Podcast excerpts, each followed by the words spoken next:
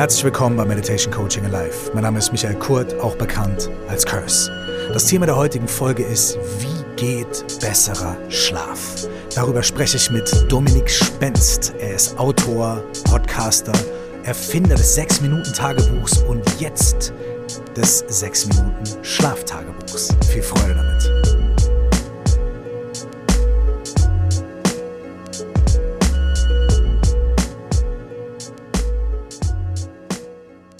Mein heutiger Gast, Dominik Spenst, hat vor vielen Jahren einen Schicksalsschlag erlebt. Dieser Schicksalsschlag hat dazu geführt, dass er sein ganzes Leben überdacht hat und gesagt hat, ey, so wie es hier ist, so kann es nicht weitergehen. Und dann hat er Dinge entdeckt, die ihm weitergeholfen haben. Und die hat er aufgeschrieben und damit sein erstes Buch geschrieben und selber veröffentlicht. Niemand wollte es rausbringen. Er hat es alles alleine gemacht. Und es war das sechs Minuten Tagebuch. Das sechs Minuten Tagebuch verkauft sich mittlerweile Millionenmal. Und es ist in ganz viele verschiedene Sprachen übersetzt worden. Mittlerweile arbeiten in der Firma von Dominik, die vorher keiner haben wollte, über 20 Leute Sie haben mehrere Bücher nach dem gleichen Prinzip rausgebracht, in sechs Minuten etwas erreichen, mit einem wirklich überschaubaren und für jeden Menschen in einem geschäftigen Alltag auch umsetzbaren Aufwand ein besseres Leben herbeizuführen. Das ist die Mission von den sechs Minuten Büchern. Und jetzt gibt es ein ganz neues, das ist das sechs Minuten Schlaftagebuch. Das Thema Schlaf und Einschlafen liegt mir wahnsinnig am Herzen. Leute, die diesen Podcast hören, wissen das. Ich habe mehrere Folgen, die Einschlafen mit Curse heißen. Und ich spoiler hier in dieser Folge auch schon ein bisschen was, was da vielleicht noch in Zukunft auf uns zukommen wird, was dieses Thema Einschlafen angeht. Und ich spreche mit Dominik darüber, wie man sich eben dieses Prinzip, dieses Sechs-Minuten-Prinzip zunutze machen kann, um mit kleinen, wissenschaftlich fundierten Aktionen, Änderungen, Hacks im Leben einen grundlegend besseren Schlaf erzielen kann. Das Sechs-Minuten-Tagebuch, was er gerade rausgebracht hat, dient dafür, diese Erfolge nicht nur kognitiv zu verstehen, sondern auch umzusetzen, zu tracken und auch zu gucken, wie sich das entwickelt. Wir sprechen darüber, wie wichtig es ist, diese Methoden wissenschaftlich greifbar und belegt zu machen. Wir sprechen darüber, wie wichtig es ist, seine eigenen Fortschritte aufzuschreiben und sich selber ein bisschen dabei zu begleiten, wenn man versucht, etwas in seinem Leben zu verändern. Wir sprechen über seine persönliche Geschichte und vor allem die erste Hälfte des Podcasts ist wirklich eine Vielzahl von ganz praktischen Tipps für den besseren Schlaf. Also holt euch einen Zettel und einen Stift raus. Es lohnt sich. Und die zweite Hälfte des Podcasts ist unglaublich berührend und inspirierend. Ich habe hart geschluckt, als Dominik mir seine persönliche Lebensgeschichte erzählt hat. Ich wünsche euch viel Inspiration und viel Freude mit dieser Podcast-Folge und einen viel besseren und schöneren Schlaf mit den Tipps, die Dominik mit uns teilt. Herzlich willkommen bei Meditation Coaching and Life. Dominik Spenst. Es ist mir eine Freude, mein Lieber. Ja, es ist mir eine Freude, hier zu sitzen. Ich bin dankbar, gerade hier sitzen zu dürfen. Ähm, normalerweise ist die erste Frage in dem Podcast ja immer, wie geht's dir? Ne? Das ist natürlich eine super legitime Frage. Ich interessiere mich auch total dafür, wie es dir geht. Aber ich würde sie heute aus ganz gegebenem Anlass einmal umdrehen und hängt auch mit, wie geht's dir zusammen. Aber ich würde dich gerne fragen, wie hast du heute Nacht geschlafen? Ja, ist ganz interessant. Ich kriege die Frage natürlich öfters gestellt, seitdem das Schlaftagebuch ähm, raus ist. Tatsächlich ist mir auch aufgefallen bei meinen Schwiegereltern, ich kriege da teilweise eine aufschlussreichere Antwort automatisch schon als bei dem Wie geht's dir? Hm. Okay, jetzt beantworte ich aber auch die Frage. Mhm. Ähm, also der eine Teil der Gleichung ist, ähm, ich habe gestern eigentlich einen Tag gehabt, wo ich alles richtig gemacht habe mit meiner Frau, wie wir es im Schlaftagebuch äh, propagieren und auch gelernt haben. Morgens aufgestanden, gestern war äh, Sonnenschein morgens schon, was total wichtig ist, auch für den Schlaf später. Äh, Koffein, den letzten um 12 Uhr getrunken, spät eine leichte Mahlzeit gegessen, eigentlich alles wunderbar. Ähm, früh ins Bett gegangen, was ja mit einer der wichtigsten Parts überhaupt ist, beziehungsweise zur, zur regelmäßigen Zeit ins Bett gehen. Ähm, das ist der eine Teil der Story. Der andere Teil ist quasi, dass mein Sohn gerade, wir entwöhnen ihm gerade die äh, Windel sozusagen. Okay. Und ähm, der hat jetzt die letzten Tage das erste Mal ohne Windel geschlafen, hat eigentlich recht gut funktioniert und heute Nacht hat der vorm Schlafen halt relativ viel getrunken und dann hat er irgendwie, ist der total verwirrt wach geworden und hat voll geweint und wusste, wir wussten die ganze Zeit nicht, was los ist und dachten, ihm tut irgendwas weh oder so und hat eine halbe Stunde sich voll hochgesteigert. War richtig krass, bis wir gecheckt haben, er muss einfach pinkeln. Er konnte das noch nicht so richtig Ja, regulieren, hat dann irgendwie ein bisschen ins Bett gemacht und keine Ahnung was und das war dann noch äh, zwei Stunden später nochmal. Also die erste Hälfte der Nacht habe ich fast gar nicht geschlafen, meine Frau und ich. Die zweite Hälfte war gut. Also die Kurzantwort wäre gewesen, ich habe ähm, solide geschlafen, würde ich sagen. Okay, aber da sind wir schon bei einem sehr, sehr geilen Thema. Ne? Millionen von Menschen in Deutschland haben Schlafstörungen, Schlafprobleme. Bei vielen Menschen ist es das Problem, gut einzuschlafen. Menschen drehen sich von links nach rechts, schaffen es einfach physisch nicht einzuschlafen. Oder schlafen ein mit äh, einem ganz krassen mentalen Druck, der sich dann vielleicht äh, auf, auf, auf die Schlafqualität ausübt. Andere Menschen haben große Probleme damit, durchzuschlafen. Ne? Selbst wenn kein Kind nebendran ins Bett pinkelt, weißt du, dann gibt es ja auch tausend andere Gründe, ne? biologische Gründe und so weiter. Und dann gibt es auch noch eine dritte Kategorie von Menschen, die schlafen irgendwie in Ordnung ein, schlafen auch irgendwie eine begrenzte, eine gute Anzahl von Stunden, wachen aber trotzdem auf und hatten keine gute Schlafqualität. So. Das heißt, das Thema Schlaf ist ein Riesenproblem äh, für ganz viele Menschen in Deutschland und auch weltweit. Und Jetzt kann man sagen, wie in deinem Fall, ja toll, äh, ich, es gibt aber immer Faktoren, die kann ich nicht kontrollieren. Vielleicht muss ich abends arbeiten, vielleicht bin ich auf der Schicht, vielleicht und so weiter und so fort. Es gibt aber, könnte man vielleicht sagen, trotzdem einfach gewisse Faktoren, die man, also auf die man Einfluss hat. Und vielleicht gibt es da sogar 10, 20 verschiedene Dinge. Und selbst wenn man nicht alle beachten kann, gibt es vielleicht ein paar davon. Das heißt, jeder Mensch, egal wie die Lebensumstände sind, hat die Möglichkeit, den eigenen Schlaf ein bisschen zu tweaken, also ein bisschen zu optimieren und so weiter, wenn man die Tools kennt und wenn man sie umsetzt. Und da kommt genau dein neues Buch, euer neues Buch, das sechs Minuten Schlaftagebuch, kommt da ähm, wirklich als Tool rein. Und mich würde interessieren, was ist der Grundansatz von diesem Buch? Weil man kann ja sagen, es gibt Entspannungsmethoden, es gibt bla bla bla bla bla. Ihr arbeitet sehr wissenschaftlich. Ich habe gesehen, es sind, äh, ich will gar nicht so viel vorwegnehmen, aber vielleicht, was war euer Ansatz, um dieses Problem des nicht optimalen Schlafs wirklich so gut wie möglich anzugehen? Ja, also ich glaube, der Hauptfaktor, den hast du schon am Anfang angesprochen, ist diese Tatsache, dass viele Menschen immer denken, ey, es gibt so viele Sachen beim Schlaf, die sind individuell, die funktionieren nur für mich oder nur für dich. Und wenn man in die Literatur genauer reingeht, stimmt das, aber es gibt auch eine ganz kleine Anzahl an Sachen, die man wirklich machen kann, die für jeden gelten. Ne? Ein äh, ganz bekanntes Beispiel ist, oder mittlerweile bekannteres Beispiel ist, ähm, morgens sich Sonnenlicht aussetzen. Ne, dann wissen viele Leute gar nicht, okay, was bewirkt das, was hat morgens überhaupt mit abends zu tun und so weiter. Aber wenn du in der ersten Stunde des Tages dich mit Sonnenlicht aussetzt, werden einfach gewisse Faktoren oder gewisse äh, Hormone ausgeschüttet. Cortisol wird ganz stark ausgeschüttet und das setzt sozusagen den Startschuss für einen guten Schlaf später am Tag. Das ist jetzt nur um, um ein Beispiel, um ein Aber Beispiel um da zu- ganz kurz zu ja. bleiben, wenn du, sag mir das mal genau, wenn du sagst, sich Sonnenlicht aussetzen, ne? sagen Ja. Leute irgendwie hier in Berlin, toll, sechs Monate des Jahres, wo ist die Sonne? Mhm. Kann ich gar nicht. Äh, also erstens das, wie ist es, wenn, wenn, wenn keine Sonne am Ja. Himmel steht? Und zweitens, sag mal genau, äh, bedeutet das auf der Haut, bedeutet das in den Augen, bedeutet das, du musst rausgehen Mhm. Ja. oder kannst du auch aus, aus dem Fenster gucken oder, oder wie, wie genau funktioniert das zum Beispiel? Ja. Das Schöne ist erstmal daran, das kann ich direkt sagen, dass es nur um natürliches Licht geht. Das heißt, äh, wenn man mal einfach das Ganze in Kontext setzt und, und sich fragt, wie viel Lichtstärke haben verschiedene Sachen. Zum Beispiel der Mond, wenn du den nachts siehst, das ist vielleicht irgendwie so ein Lux, 0,5 Lux oder irgendwie sowas. Wenn du eine richtig extrem helle Bürobeleuchtung hast, hast du vielleicht so 250, 300, vielleicht 400 Lux oder sowas. Hast du einen richtig hellen Sonnentag, hast du 120.000 Lux. Wow, so ein Sprung, ja. Der Sprung ist krass, aber der viel interessantere Sprung ist, du hast es ja gerade schon angedeutet, was ist denn jetzt im Winter, wo wir jetzt gerade so bedeckte Tage haben? Und selbst an so einem bedeckten Tag ohne Sonne Ja. hast du 10.000 Lux. Das heißt quasi, das Spannende daran ist, dass du, selbst wenn du morgens einfach nur rausgehst und es ist bewölkt oder ähm, so, so nach einigermaßen dunkel, hast du mehr Lux auf dein Auge einwirkend, als du hast, wenn du in einem Büro bist.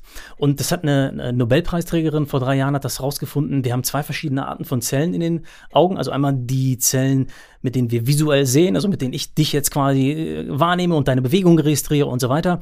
Und die anderen Zellen sind Zellen, die nur eine Aufgabe haben, nämlich die Lichtstärke zu messen. Hm. Und das Interessante an den Zellen ist quasi, die haben morgens eine andere Sensitivität als nachts. Macht ja natürlich Sinn, du willst morgens, ähm, musst du möglichst viel Licht haben, um irgendwie wach zu werden. Nachts willst du ja evolutionär ruckzuck wach werden, wenn du irgendwie nur was Kleines siehst. Ja. Deswegen kann quasi so ein Handylicht schon nachts deinen ganzen Schlaf kaputt machen. Morgens brauchst du aber ganz, ganz viel Licht, um überhaupt wach zu werden, um diesen gesunden Cortisolschub zu bekommen. Ah, das ist voll interessant, weil das bedeutet, dass genau diese Teile oder diese Teile des Auges einfach dir abends Lichtquellen auch viel krasser widerspiegeln und mhm. viel heller. Das heißt, morgens ist eine Bürolampe viel zu wenig und abends ist eine Bürolampe viel zu viel. Genau. Einfach dadurch, wie, wie dein Auge biologisch aufgebaut ist. Mega interessant. Okay. Ja. Mhm.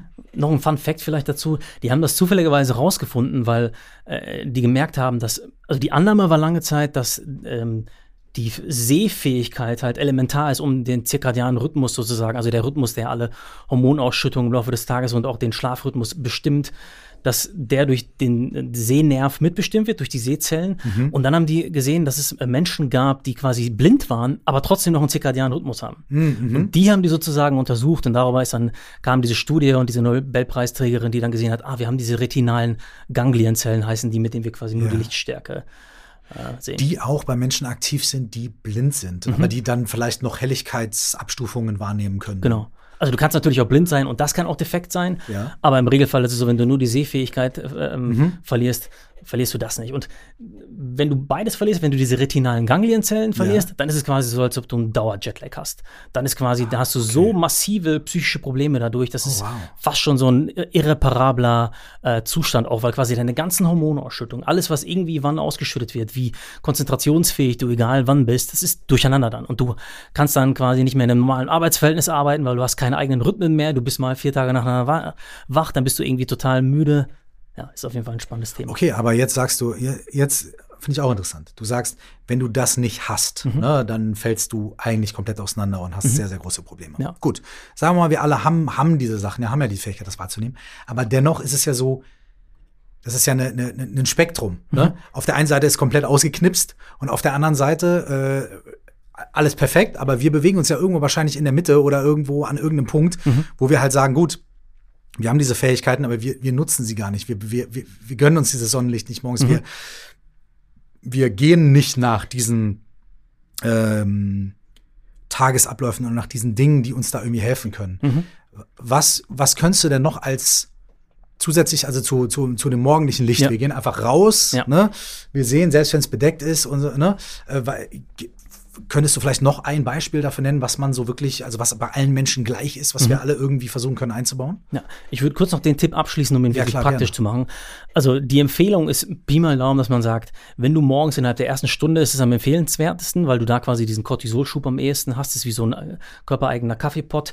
Wenn du einen bedeckten Himmel hast, ist ähm, die Empfehlung so ungefähr 20 bis 30 Minuten sich äh, der Sonne zu zeigen. Wenn die Sonne scheint, reichen fünf Minuten. Du hattest ja auch eben ganz kurz gefragt, wie muss das auf, muss das auf die Haut kommen, muss es auf die Augen kommen? Primäre Wichtigkeit sind die Augen. Es ist auch wichtig, da gibt es Studien, dass es auf der Haut auch eine Rolle spielt, aber die ist sekundär. Also es geht primär darum, dass ohne irgendein Glas dazwischen, ohne irgendwie eine Brille, die einen Sonnenschutz hat, ohne ein Fenster oder Autoglas irgendwie Sonne auf dich einwirkt. Und dafür musst du auf keinen Fall in die Sonne gucken, sondern also quasi einfach nur zumindest in Richtung Sonne, um das quasi abzuschließen. Also hätten wir jetzt quasi das Erste, was für alle gilt, das ist genau ähm, äh, das quasi dieses Sonnenlicht am Morgen. Also das, wenn du zum Beispiel sagst, pass mal auf, ich mache einfach morgens irgendwie bei relativ gutem Wetter einen fünf- bis zehnminütigen äh, Spaziergang zum Bäcker mhm. oder so. Äh, und das kommt auch noch irgendwie damit überein, dass ich äh, irgendwie mich in eine Richtung bewege, in der die Sonne steht, mhm. sonst drehe ich halt den Kopf ein bisschen nach links oder rechts, ja. dann kann das schon einen großen Unterschied machen für die Qualität des Schlafes abends.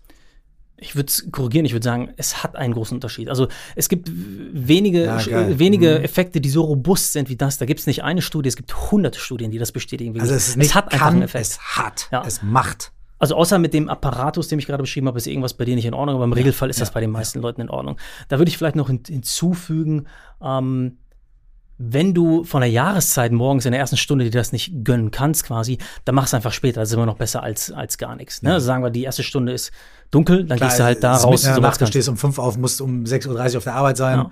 Da muss man es irgendwie in die Mittagspause verlagern oder in die erste kleine Pause oder irgendwie sowas in der Richtung. Ja, okay. genau. Besser, zu- besser, also besser später als gar nicht, besser suboptimal als gar nicht, Mhm. aber irgendwie drauf achten, dass man das auf jeden Fall versucht, irgendwie in den Tag einzubauen, Ja. in den Morgen einzubauen. Und ich, ich kann ja versprechen, also Leute, die das versuchen und vorher eher die Tendenz hatten, zum Beispiel im Homeoffice total im Dunkeln erstmal zu sein oder so, die werden direkt einen Effekt auch in dem Moment merken. Du, deswegen ist auch eigentlich empfohlen, dass du auch, jetzt gehen wir da schon sehr ins Detail, da könnte man eine ganze Folge daraus machen, sorry, dass ich jetzt so ins Detail gehe, Na, aber hey, wir haben Zeit, wir können fünf Stunden miteinander reden. Wenn es interessant ist, ist es interessant. Und es ist es. Ähm, die Frage ist ja auch nochmal, Kombination mit Kaffee ist auch nochmal ein spannender Faktor, Mm, ja, weil viele Leute richtig. trinken halt relativ schnell einen Kaffee, empfiehlt sich auch nicht, weil der natürliche Cortisolschub, den du bekommst durch zum Beispiel Sonnenlicht, viel besser ist eigentlich mitzunehmen. Nimm Ja. den erstmal mit in den ersten 60 bis 90 Minuten und nimm dir dann Kaffee, dann hast du eigentlich, also wenn du die ersten 60 bis 90 Minuten auf Kaffee verzichtest und in der Zeit dir auch Sonnenlicht gibst und danach den Kaffee trinkst, wenn du ein Kaffeetrinker Ja. bist, gibt es auch Studien, die zeigen, dann ist du ist deine Ener- Energieniveau einfach viel, viel ausgeglichener über den Tag quasi, weil du viel eher mit deiner inneren Uhr spielst, als quasi jetzt einen Kaffee reinzupacken in den Kaffeepott, der dein Körper eigentlich sowieso brüht, sozusagen. Interessant, da fällt dann irgendwie mein morgendlicher Spaziergang, um in die Sonne zu gucken, um mir dann einen Kaffee zu holen. Das ist dann schon wieder nicht ganz, also ich kann es, sagen wir mal so, besser als nichts, Mhm. aber ich kann es insofern noch optimieren, dass ich sagen kann, okay, ich mache den Morgen den Spaziergang und hole mir keinen Kaffee, sondern irgendwie nix Oder was? oder ein Brötchen oder Wasser und verbringe erstmal die ersten 90 Minuten des Tages in meinem normalen Rhythmus und wenn Ja. ich merke, so, ah, so der erste, ne, dann trinke ich einen Kaffee. Ja. Okay, interessant. Interessant. Ähm, Also das war die erste Sache, ne? die Ja, ist absolut. quasi Sonnenlicht. Die zweite Sache, die ich direkt da hinleiten würde, die geht schon in eine ähnliche Richtung, ähm, ist zu regelmäßigen Zeiten ins Bett gehen. Also da gibt es ja ganz viele Lager, sage ich jetzt mal, die sagen, ah, aber ich gehe geh später ins Bett oder ich gehe früher ins Bett. Das Ja. ist ja dafür total irrelevant, Ja. was dein Chronotyp ist sozusagen. Also spielt keine Rolle, sondern zu regelmäßigen Zeiten kannst du ja immer ins Bett gehen. Ne? Und da ist die erste Logik ist da einmal, dass man sagt, ey, wir sind alle angepasst an diesen ähm, hell-dunkel-Rhythmus in irgendeiner Weise. Das heißt, irgendwann aufzustehen, wenn es hell wird ungefähr und irgendwann ins Bett zu gehen, wenn es dunkel wird ungefähr, liegt den meisten Menschen, auch vielen, die denken, es liegt ihnen nicht, liegt es viel eher, als sie ihnen denkt. Das zeigen auch viele Studien. Also viele Leute sagen, ah, ich bin Nachtmensch, um zwei Uhr nachts gehe ich immer ins Bett. Die haben sich eher daran gewöhnt, um zwei Uhr nachts ins Bett zu gehen, aber deren Optimum liegt irgendwie auch viel früher, nur sie müssten es lange genug testen, um es zu erleben, sozusagen. Und warum dieses regelmäßig ins Bett gehen so spannend ist, und da versuche ich mal halt so wenig wie möglich ins Detail zu gehen, ist, wir haben zwei Größen, die unseren Schlaf am meisten treiben. Die eine Größe ist der zirkadiane Rhythmus. Das ist quasi das, was ich eben beschrieben habe. Du, du stehst auf, das ist wie so eine innere Meisteruhr. Die läuft, während wir jetzt beide gerade hier sprechen, läuft diese innere Meisteruhr. Die ist gar nicht so anders als die Meisteruhr oder die Uhr, die du am Handy hast, sondern die macht, die sagt wirklich, um 20.30 Uhr, boom, jetzt wird das Hormon ausgeschüttet. Um 21.30 Uhr wird das Hormon ausgeschüttet und so weiter. Das heißt, du hast eigentlich schon einen fest vorgegebenen Rhythmus, wann Sachen passieren sollen. egal ob du deinen Rhythmus selber so geschoben hast, dass du immer mittags aufstehst, immer nachts um drei ins Bett gehst, selbst dann macht die um 19 Uhr irgendwie das Gleiche. Die Antwort ist ein bisschen komplexer darauf, ja und nein. Es gibt, du hast natürlich irgendeine Form von Anpassung, aber ein Beispiel, was genau das nochmal ähm, aufgreift, was du jetzt gerade gefragt hast, ist zum Beispiel ähm, das äh, Human Growth Hormone. Das ist ein Hormon, Ja. was man nennt das so ein bisschen das Verjüngungshormon. Ja. Und da wurde zum Beispiel ganz klar herausgefunden, dass das vor allen Dingen in der ersten Phase des Schlafes ausgeschüttet wird, also Ja. zum Beispiel in den ersten zwei bis drei Stunden. Und wenn du dann aber zwei Stunden später schlafen gehst, findet diese Ausschüttung einfach gar nicht statt. Das ist ein interessantes Beispiel. Das andere Beispiel ist der Brainwash. Es wurde mittlerweile herausgefunden, dass das lymphatische System, kennst du ja, das werden die meisten äh, Hörer auch kennen. Das ist quasi das, was deine ähm, Abfall, der den Abfall in deinem Körper abtransportiert sozusagen. Ne? Aber das hört halt auf ungefähr mit der Halsschranke. Und da wurde auch jetzt ein No- Nobelpreis für vergeben vor ein paar Jahren. Wir haben, es wurde herausgefunden, dass wir im Gehirn das Gleiche haben Ah, gesondert nochmal. gesondert. Und äh, das heißt quasi, da findet ein, dein Gehirn verliert 30 Prozent des Volumens über die Nacht. Es wird sozusagen Wasser entzogen und dann wird wieder Wasser reingeschüttet und ähm, reingespült sozusagen. Und was dabei ausgespült wird, sind toxische Proteine, die einfach im Laufe des Tages äh, entstehen. Auch während wir jetzt gerade beide reden, entstehen Abfallprodukte, die bauen sich an über Nacht. Da, da hätte ich jetzt so viele Jokes. Während wir beide reden, entstehen Abfallprodukte. Sorry, der, der Rapper in mir war, es war kurz so, okay, geil. Ähm, genau, und diese, diese Toxi äh, Toxinproteine, die entstehen einfach da. Und auch dieser Brainwash findet einfach nur in der ersten Hälfte der Nacht statt und der findet auch sehr bedingt nur oder gar nicht statt, wenn du später ins Bett gehst. Also zu dieser Frage, ähm, Jein, ne? Na, jein, weil manche Dinge finden trotzdem statt, die holen sich noch nach, manche Dinge nicht. Das waren jetzt diese beiden Prozesse, die ich dir eben ja. erzählt habe, zum Beispiel. Okay, das bedeutet eigentlich, ähm, bin ich schon mal gar nicht so gut aufgestellt, wenn ich sage, ey, ich, ey, mal gehe ich um elf ins Bett, mal gehe ich um eins ins Bett, mal gehe ich um drei ins Bett. Vor allem auch, äh, wenn ich auf Tour bin, habe ich ganz andere Tages- und Nachtzeiten, als wenn ich im Studio bin, als wenn ich bla und so weiter. Ne? Genauso auch bei Menschen, die Schichtarbeit machen und so. Ne? Also das heißt, ähm, das sind zwar Dinge, die bei jedem Menschen gleich sind, mhm. sind aber beides Dinge, auf die unterschiedliche Menschen aufgrund ihrer Lebenssituation unterschiedlichen Einfluss haben, wie sehr sie das für sich optimieren und anpassen können. Ne? Also ich meine, mein hm, Kumpel, der Schichtarbeit macht, der kann halt nicht jeden Abend zur gleichen Zeit ins Bett gehen. Ne? wenn er Schichtarbeit macht, also ich würde mich quasi immer auf den Teil fokussieren, den du dann doch noch in der Hand hast. Eben, wenn das, du, mein, meine ich. Ne, also genau. wenn du Schichtarbeit machst, und natürlich, es gibt äh, Schichtarbeit-Rhythmen, da arbeitet man vielleicht in der Woche ähm, in drei verschiedenen Rhythmen oder so, aber sagen wir, du hast jetzt zum Beispiel jede Woche eine Schicht, dann kannst du ja zumindest immer innerhalb der Woche zur gleichen Zeit ins Bett gehen. Das wäre zum Beispiel eine Sache, die du zumindest beeinflussen könntest, die hätte schon einen positiven Effekt. Oder du kannst vielleicht schauen, dass du deinen Arbeitgeber fragst, könnte ich vielleicht vier Nachtschichten nacheinander machen, damit ich möglichst viel gleichbleibende mhm. Konstanz mhm. habe für einen Monat und dann wieder Frühschicht mache für ja, vier Wochen. Klar. Also äh, man hat trotzdem immer noch irgendwie einen Einfluss, ne? wobei natürlich ja, jede Lebenssituation ähm, da anders ist. Aber also wir fokussieren das Buch wirklich auf das, wo hast du noch den Einfluss. Und genau die Debatte hatten wir auch bei Schichtarbeit, dass wir auch damals schon, wir haben ja auch Leute das, das Konzept testen lassen und auch Schichtarbeiter äh, mehrere Schicht, eigentlich waren es so Schichtarbeiterinnen, ähm, ähm, das Buch auch testen lassen und da kamen ja auch diese Einwände. Einfach mal interessant als Side Story. Ja, voll. Die haben zum Beispiel auch genau diesen Impuls, die haben in einem Krankenhaus äh, gearbeitet, ja. genau diesen Impuls an ihren Arbeitgeber gegeben. Und äh, zwei von denen haben jetzt genau das mit diesen Schichten umgeändert, dass sie ah. mehrere Nachtschichten in Folge machen und Geil. haben uns auch gespiegelt, dass sie merken, dass sie dadurch, dass sie mehr Konstanz haben, dann besser darauf klarkommen, als wenn es eine Woche so ist, eine Woche so und eine Woche so. Wo man eigentlich auch mal Arbeit ArbeitgeberInnen schulen kann mhm. und sagen kann, pass mal auf, wenn ihr möchtet, dass das besser funktioniert, ja. stellt euer System vielleicht ein bisschen um.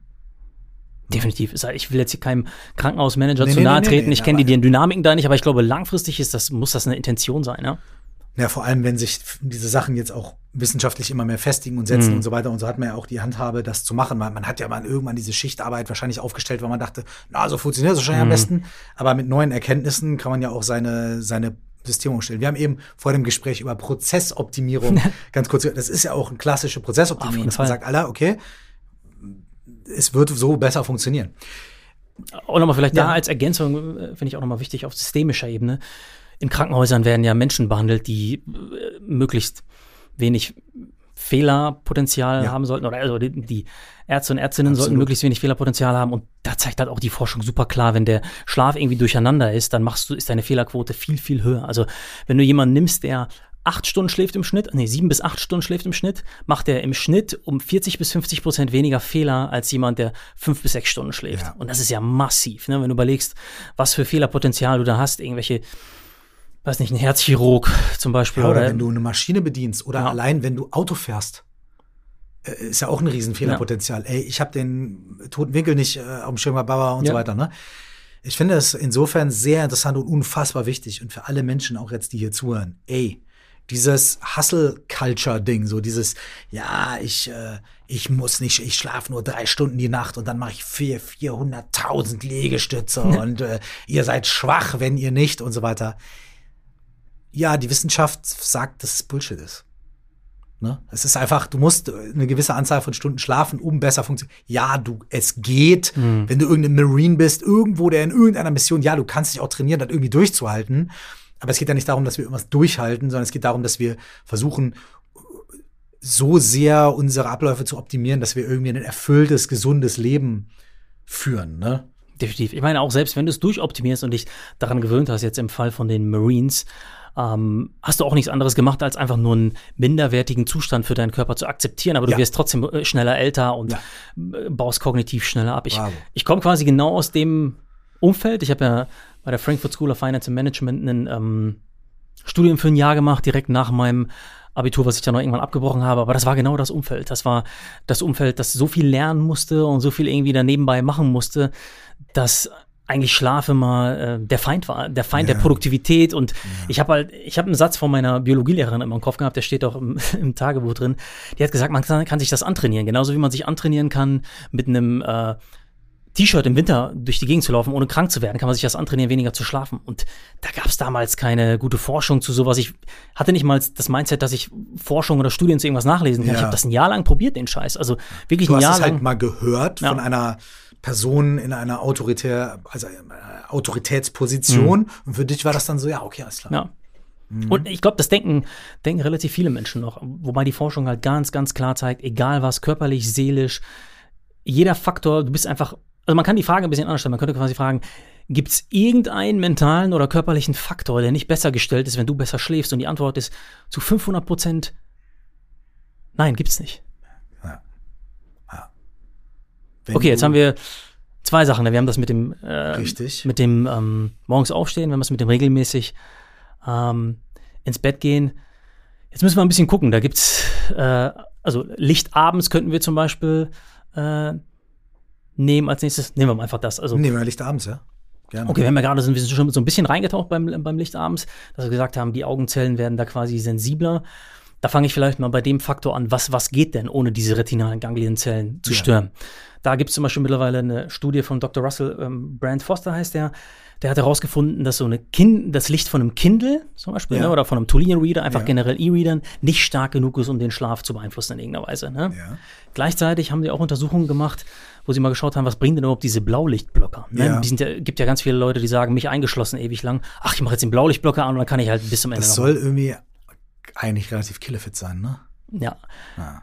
Also im Prinzip äh, in der Studie, die sie gemacht haben, das war in Harvard, ähm, Harvard Business School, da haben die herausgefunden, dass der Schlaf bei den Menschen, die, also die, das Experiment war folgendes, ich umreiße es mal ganz kurz. Eine Stunde lesen musste eine Gruppe und die andere Gruppe musste eine Stunde lesen, aber an einem ähm, iPad mit Blaulichtfilter. Und diejenigen, die an einem iPad mit Blaulichtfilter gelesen haben, sind um 40 Minuten später eingeschlafen. Die Melatoninausschüttung, also das müde machende Hormon sozusagen, wurde teilweise erst zwei Stunden später ausgeschüttet. Also das ist schon mal super krass. Und was da nochmal interessant war, wenn die das eine Woche lang gemacht haben, brauchtest du auch erstmal eine Eingewöhnungszeit, um überhaupt erstmal wieder den normalen Schlaf hinzubekommen. Das heißt, das ist immer so dieser interessante äh, Part, wenn man sagt, ich alles bei meinem Schlaf ist gerade so, wie es ist. Man muss halt durch eine unangenehme Umgewöhnungsphase gehen. Musste ich äh, zum Beispiel auch für viele Dinge. Das ist eine ganz, ganz wichtige. Wenn ich eine Kernmessage mitgeben könnte, würde ich genau das mitgeben. Das quasi sagt nicht, alles ist bei deinem Schlaf so, wie es ist, sondern versuch mal diese Grundprinzipien, die für alle gelten, mal ein bisschen länger anzuwenden. Versuch doch mal eine Stunde vorm Schlafen zumindest gedimmte Lichter zu machen oder ein Buch zu lesen oder so fast garantiert wird das bei den meisten Leuten einen positiven Effekt haben. Das heißt, wir haben jetzt Licht morgens gehabt, also zu gleichen Zeiten ins Bett gehen und abends möglichst wenig Licht. Das wären schon auf jeden Fall drei Sachen. Super. Vor allem ist es ja so, dass ihr in dem ähm, Schlaftagebuch ja nicht drei Sachen beschreibt und dann sagt, so, das wird jetzt gemacht, mhm. sondern ihr bietet ja wirklich eine Palette ja. von verschiedenen Tools, von verschiedenen Möglichkeiten, von verschiedenen Ansätzen und so weiter, so dass ja auch Menschen man hört es ja auch raus, ihr habt das getestet mit Leuten, ne? dass ihr ja auch considered habt, okay, bei dem einen Menschen funktioniert das und mhm. das nicht, weil der Mensch kann das nicht umsetzen. Ja. Okay, schade, aber ey, hier sind 19 andere Dinge, die du probieren kannst, die dann vielleicht irgendwie funktionieren. Ähm, also wir können das gerne ja. noch weiterspielen. Ne? Das ist, es gibt noch ein paar Faktoren, die wirklich für alle Menschen gelten. Schieß los. Da musst du sagen, sollen wir das weiter so machen oder? Wir können, ey, also ich, also ich sag mal so, ja. je mehr, also die Leute denken sich jetzt wahrscheinlich schon, okay, geil, geil, geil, nice, nice, kann ich umsetzen, kann ich umsetzen. Also je mehr, desto schöner. Mhm. Ähm, du musst natürlich gucken, äh, wie, wie, wie viel du verraten willst von euren Geheimnissen. Aber äh, ey, lass uns gerne so viel Info mit den Leuten teilen wie möglich. Und dann, wenn wir das gemacht haben, würde ich nämlich gerne auf den Punkt kommen, äh, wie eben ein Journal, ein Journaling, weil das mhm. andere sind ja Tools. Mhm. Ne? Da brauche ich ja kein Buch. Ja. Okay, ich gucke morgens in die. Richtung der Sonne. Ne? Mhm. Okay, ich trinke meinen Kaffee später. Okay, und so mhm. weiter. Aber dann kommt ja noch so die Krux eben, warum so ein Journal, wie das helfen kann und so weiter und so mhm. fort. Da können wir gerne gleich noch drüber sprechen. Aber vorher sehr gerne noch ein paar Tools. Okay. Also alles, was du teilen kannst, ich nehme es gerne. Okay, ich mache mal noch kurzen Einwurf dazu, dann würde ich noch zwei Tools vielleicht beschreiben und dann äh, gucken wir, ob wir da äh, zu dem Thema Journaling auch springen. Ich springe jetzt schon mal ein kleines bisschen dahin. Ähm, ich glaube, was auch noch wichtig ist, deswegen würde ich alle Infos jederzeit raushauen. Alles, was in dem Buch steht. Ich könnte das ganze Buch erzählen und bin dann äh, offenes Blatt, weil das ist gar nicht der entscheidende Punkt quasi, den so ein Journal in meinen Augen als Mehrwert bringt. Das Journal bringt eher den Mehrwert, dass du das wirklich auch trackst, dass du wirklich auch deine Konstanz reinbekommst, dass du eine Motivation hast, dass du ein schönes Gefühl morgens hast, vielleicht da, wenn du das ausfüllst. Also da ist zum Beispiel ganz simpel zu der Sonnensache, da ist einfach ein kleiner Reminder drin. Das ist einfach nur ein Haken, den du dir gibst, wenn du morgens in der ersten Stunde Sonnenlicht dir genommen hast. Es muss ja nicht immer kompliziert sein, aber dieser kleine Haken bringt halt schon die Routine rein. Und du kennst es selber von Sachen, die man sich vornimmt. Ich könnte Voll. dir mindestens zehn Beispiele nehmen. Nimmst es dir vor, aber zwei Tage später holt dich dein Leben wieder Voll. ein. Und das Journal sorgt halt dafür, dass dein Leben dich nicht einholt, sondern du dabei bleibst und vielleicht auch ein geiles Gefühl hast hast, wenn du das zwei Monate lang gemacht hast. Und dann kannst du, das ist jetzt bei dem Journal ein bisschen anders, als unsere anderen Journals konzipiert sind, dann kannst du es auch loslassen, das Thema erstmal. Also wir haben extra ja. das Journal so konzipiert, dass du eigentlich die wichtigsten Gewohnheiten für dich aufbaust. Und wenn du die einmal drin hast, dann brauchst du das Schlaftagebuch kein zweites Mal nutzen. Ne? Also man geht ja davon aus, nach ungefähr zwei Monaten ist was Gewohnheit, was du gemacht hast. Das heißt zum Beispiel das mit dem morgens aufstehen. Hast du das zwei Monate durchgezogen, hast du wahrscheinlich schon eine Routine gefunden, wie du es wie du es durchziehst. Das war jetzt der kleine Schwenker zum Thema Journaling. Ähm, ich würde jetzt noch eine weitere Sache einbringen, die für mich damals ein Gamechanger war. Ich habe ja auch eine Story äh, gehabt, wie ich überhaupt zu dem Buch gekommen bin, weil ich eine schlecht, Zeit lang auch schlecht geschlafen habe. Das ist das Thema Temperatur. Hm. Da gab es eine Studie, wo die ähm, den Teilnehmenden Neoprenanzüge angezogen haben und halt geschaut haben, okay, inwiefern hat die Regulation der Temperatur Einfluss auf die Schlafqualität, die hast du auch vor allen Dingen gerade angesprochen, aber auch aufs Einschlafen und aufs Durchschlafen, hängt ja alles irgendwie zusammen. Und da war ganz klar, dass es eine Range gibt, eine Bandbreite, in der eigentlich alle Menschen am besten schlafen. Das ist ungefähr 17,5 bis 19 Grad. Ne, das heißt, alle, die sich jetzt irgendwie denken, nee, ich schlafe bei 24 Grad am besten, sehr, sehr unwahrscheinlich. Ich war auch in, in dem Lager, ich habe ewig lang mit meiner Frau diskutiert, 25 Grad, äh, auch im Winter total hochgeheizt, weil ich in, zu Hause einfach so aufgewachsen bin, dass es immer total warm ist. was kurz ja? ein, ein, einwerfen darf. Es ist vielleicht voll die nerdige Frage, aber ich, ich finde es total, also mir, mir schreit das so entgegen. Ja. Sprechen wir von der Raumtemperatur mhm. oder sprechen wir von der Temperatur, die du unter der Decke hast? Weil du kannst ja bei 0 Grad schlafen und dir 15 Decken überpacken und alles außer äh, unter deiner Nasenspitze mhm. ist, hat dann auch wieder irgendwie, was weiß ich, 30 Grad oder sowas. Ja. Ne? Ähm, wir sprechen von der Raumtemperatur. Von der Raumtemperatur, genau. Das äh, ist eine super nerdige und wichtige Frage auch. Du, äh, weil natürlich die Temperatur, die dann am Ende ankommt beim Körper, ein bisschen andere ist. Ne? Du diesen Schnitt, den man angibt, 17,5 bis 19 Grad, ist quasi das, was ankommt dann sozusagen. Also nee, das, was du im Raum hast, das, was dann ankommt am Ende des Tages bei dir unter der Decke, ist halt durchschnittlich sozusagen das Richtige. Ne? Bei diesen 17,5 bis 19 Grad. Und die haben halt ganz klar gesehen, dass wenn, wenn, du dich in dieser Range bewegst, schläfst du besser, tendenziell eher kälter, besser als, als wärmer und meine Frau schläft immer bei 18, 19 Grad schon, ich bei 25 und ich habe halt damals, das war der einer der Game Changer, was mich auch dazu bewegt hat, überhaupt das Buch zu machen, dieses runterkühlen, vor allen Dingen im Winter. Im Sommer ist es halt nochmal schwerer. Aber das hat bei mir extrem schon was verändert. Ich hab's ja, ich track meinen Schlaf ja auch mit so einem, so einem Ring und habe das direkt gemerkt, dass ich besser geschlafen habe. Das ist zum Beispiel auch so eine Sache, die jeder machen kann. Und Menschen, die Schlafprobleme haben, äh, chronische auch teilweise, bei denen ist diese Temperaturregulation ganz oft auch ähm, gestört und der Körper fährt nicht richtig die Temperatur ähm, runter. Da gibt's natürlich auch ganz viele Tricks, dass man irgendwie sagt, ey, ähm, du kannst, wenn der, der Raum zu kalt ist, kannst du dir trotzdem um die Socken, äh, warme Socken anziehen oder sowas oder kannst trotzdem irgendwie eine dickere Decke machen oder so. Primär wichtig ist wirklich ähm, die Außentemperatur. Und da auch äh, eher kälter besser, weil ich penne zum Beispiel äh, seit ein, zwei Jahren auch im tiefsten Winter und eigentlich, eigentlich bis auf vielleicht ganz, ganz, ganz wenige Ausnahmen, egal wie kalt es draußen ist, eigentlich auch mit offenem Fenster und Heizung mhm. aus. Äh, das heißt, im Raum ist es dann arschkalt. Ja. Aber ich habe halt eine warme Decke, ich lieg da drunter, ich friere überhaupt nicht. Aber irgendwie und deswegen frage ich, ne, weil mhm. im Raum ist es dann vielleicht mal auch mal nur 10 Grad. Mhm, okay. äh, oder ich weiß nicht, habe ich noch nicht gemessen, aber es ist halt auf jeden Fall kalt. Äh, aber unter meiner Decke ist halt so, oh, kein Problem, mhm. weißt du? Deswegen frage ich wegen der, ne, ja. so. Aber okay, es kommt auf die Raumtemperatur ja. an. Okay. Mhm. Genau, Raumtemperatur wäre noch ein äh, weiterer Faktor. Ähm, wir können auch zwei Faktoren machen und dann können wir, können wir zum Journaling komm, oder du stoppst mich einfach. Weil es gibt schon keinen Fall. Es gibt schon relativ viele Faktoren, die wirklich für alle Menschen gelten. Ein weiterer Faktor ist zum Beispiel einfach Bewegung. Ja. Also, dass generell Bewegung dich besser schlafen lässt, ist schon mal erstmal ein Fakt, das ist, das ist klar. Ähm, dann haben die halt ganz genau geschaut bei Studien, welche Art von Bewegung fördert eher den Schlaf und wie weit vorm Schlaf kann das sein. Da ist die erste Empfehlung auf jeden Fall, dass man ordentlich Zeit lässt zwischen dem Schlaf. Je, je stärker der Sport ist, desto höher sollte die ähm, Dauer sein zwischen Schlaf und Ende des Sports sozusagen. Also sagen wir, du hast eine richtig krasse Krafttraining-Session, die sollst du auf keinen Fall direkt vorm Schlafen machen. Aus diversen ähm, Gründen, weil dein Puls einfach viel zu hoch ist und dein Puls muss ja auch runterfahren, damit du quasi einschlafen kannst. Ähm, und die drei Sachen, die die verglichen haben, war einmal Joggen, dann ähm, Ausdauertraining. Und mit Ausdauer, Ausdauertraining war definiert als ähm, so anstrengend, dass du quasi ein bisschen außer Puste warst, aber trotzdem noch normal reden konntest. Und das dritte war Krafttraining. Und tatsächlich war dieses relativ konstante Ausdauertraining das, was am besten den Schlaf ähm, gefördert hat. Also Krafttraining. Und da ist ganz wichtig nochmal dazu zu sagen, auch Krafttraining verbessert den Schlaf. Ich glaube, ich kenne die, die ganz genauen Zahlen nicht, aber ungefähr. Krafttraining hat den Schlaf verbessert um ungefähr 18 oder 19 Prozent und Ausdauertraining um 25 bis 27 Prozent. Das heißt, du verbesserst es in jedem Fall.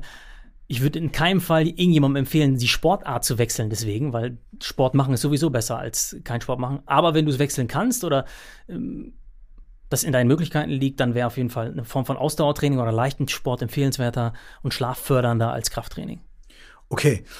Und nicht so nah am, äh, äh, am Schlafen gehen. Ich habe neulich was Interessantes gesehen. Ich bekomme es nicht ganz auf die in der New York Times. Ähm, da ging es auch um mehrere Studien, die äh, verglichen haben. Also man, man, man, man äh, es gibt ja so Studien, die sind allen vielleicht irgendwie halbwegs geläufig oder zumindest die Ergebnisse so, ja, Sport ist gut, Sport ist gesund. Mhm. Man sollte mindestens so und so oft die Woche mhm. Sport machen, bla bla bla und so weiter und so mhm. fort.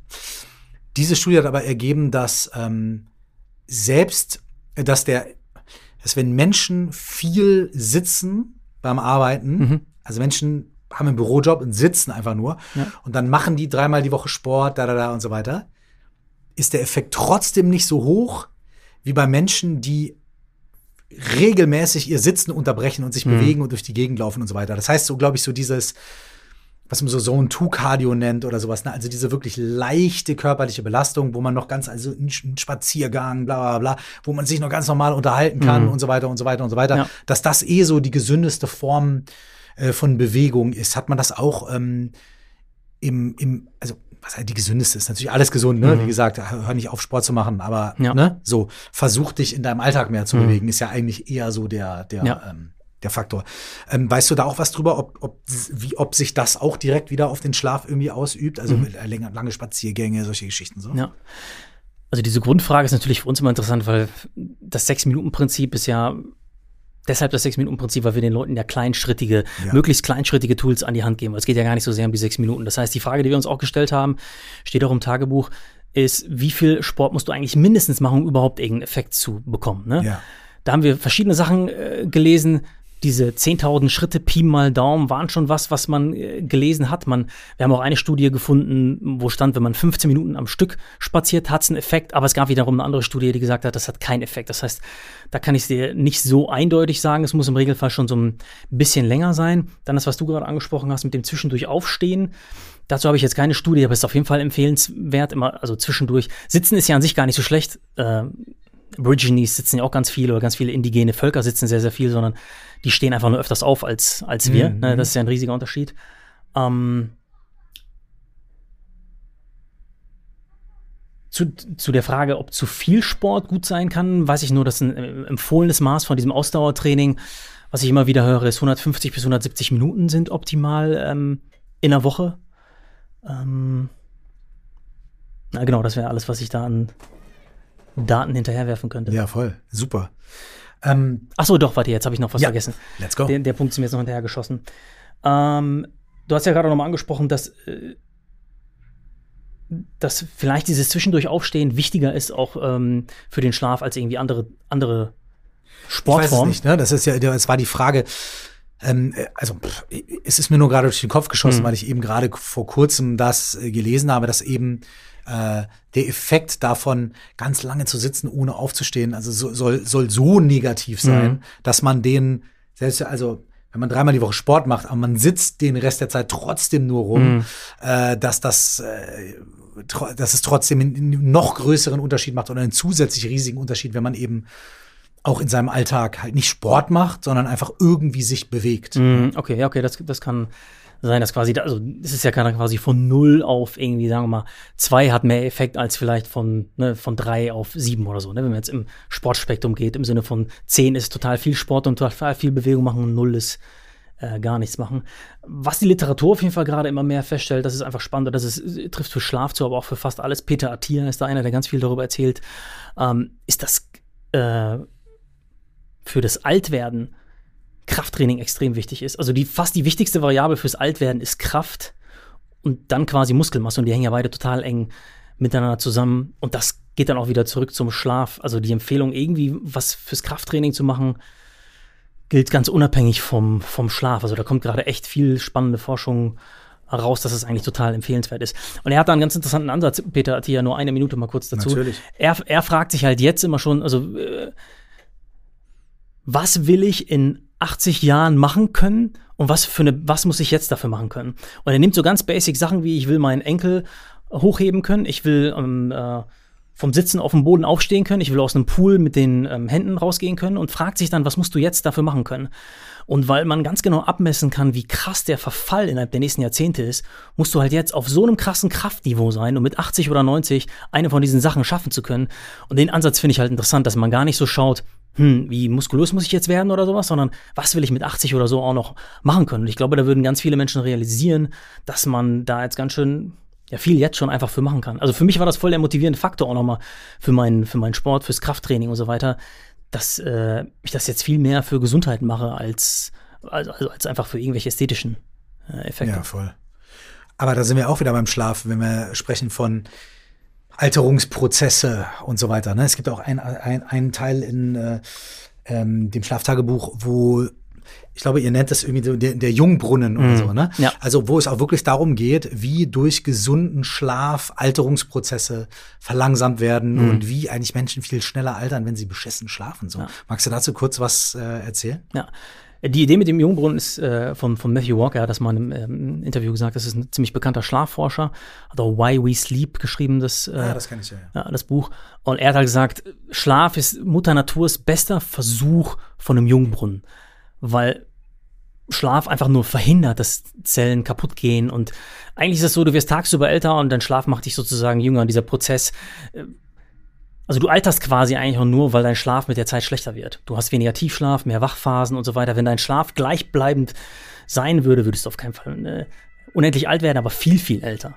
Ja, das heißt quasi, du kannst durch die Verbesserung deines Schlafs, selbst wenn du denkst, jetzt sind wir wieder bei dem Thema, was du am Anfang angesprochen hattest, mit dem den Schlaf verbessern, selbst wenn du denkst, du schläfst solide, du kannst halt wahrscheinlich dein Leben um ein Jahrzehnt oder sowas verlängern, wenn du einfach auf solche Dinge, vielleicht zum Beispiel auf die Temperatur oder auf so Sachen achtest, die deinen Schlaf noch mal ein bisschen aufs nächste Level bringen können.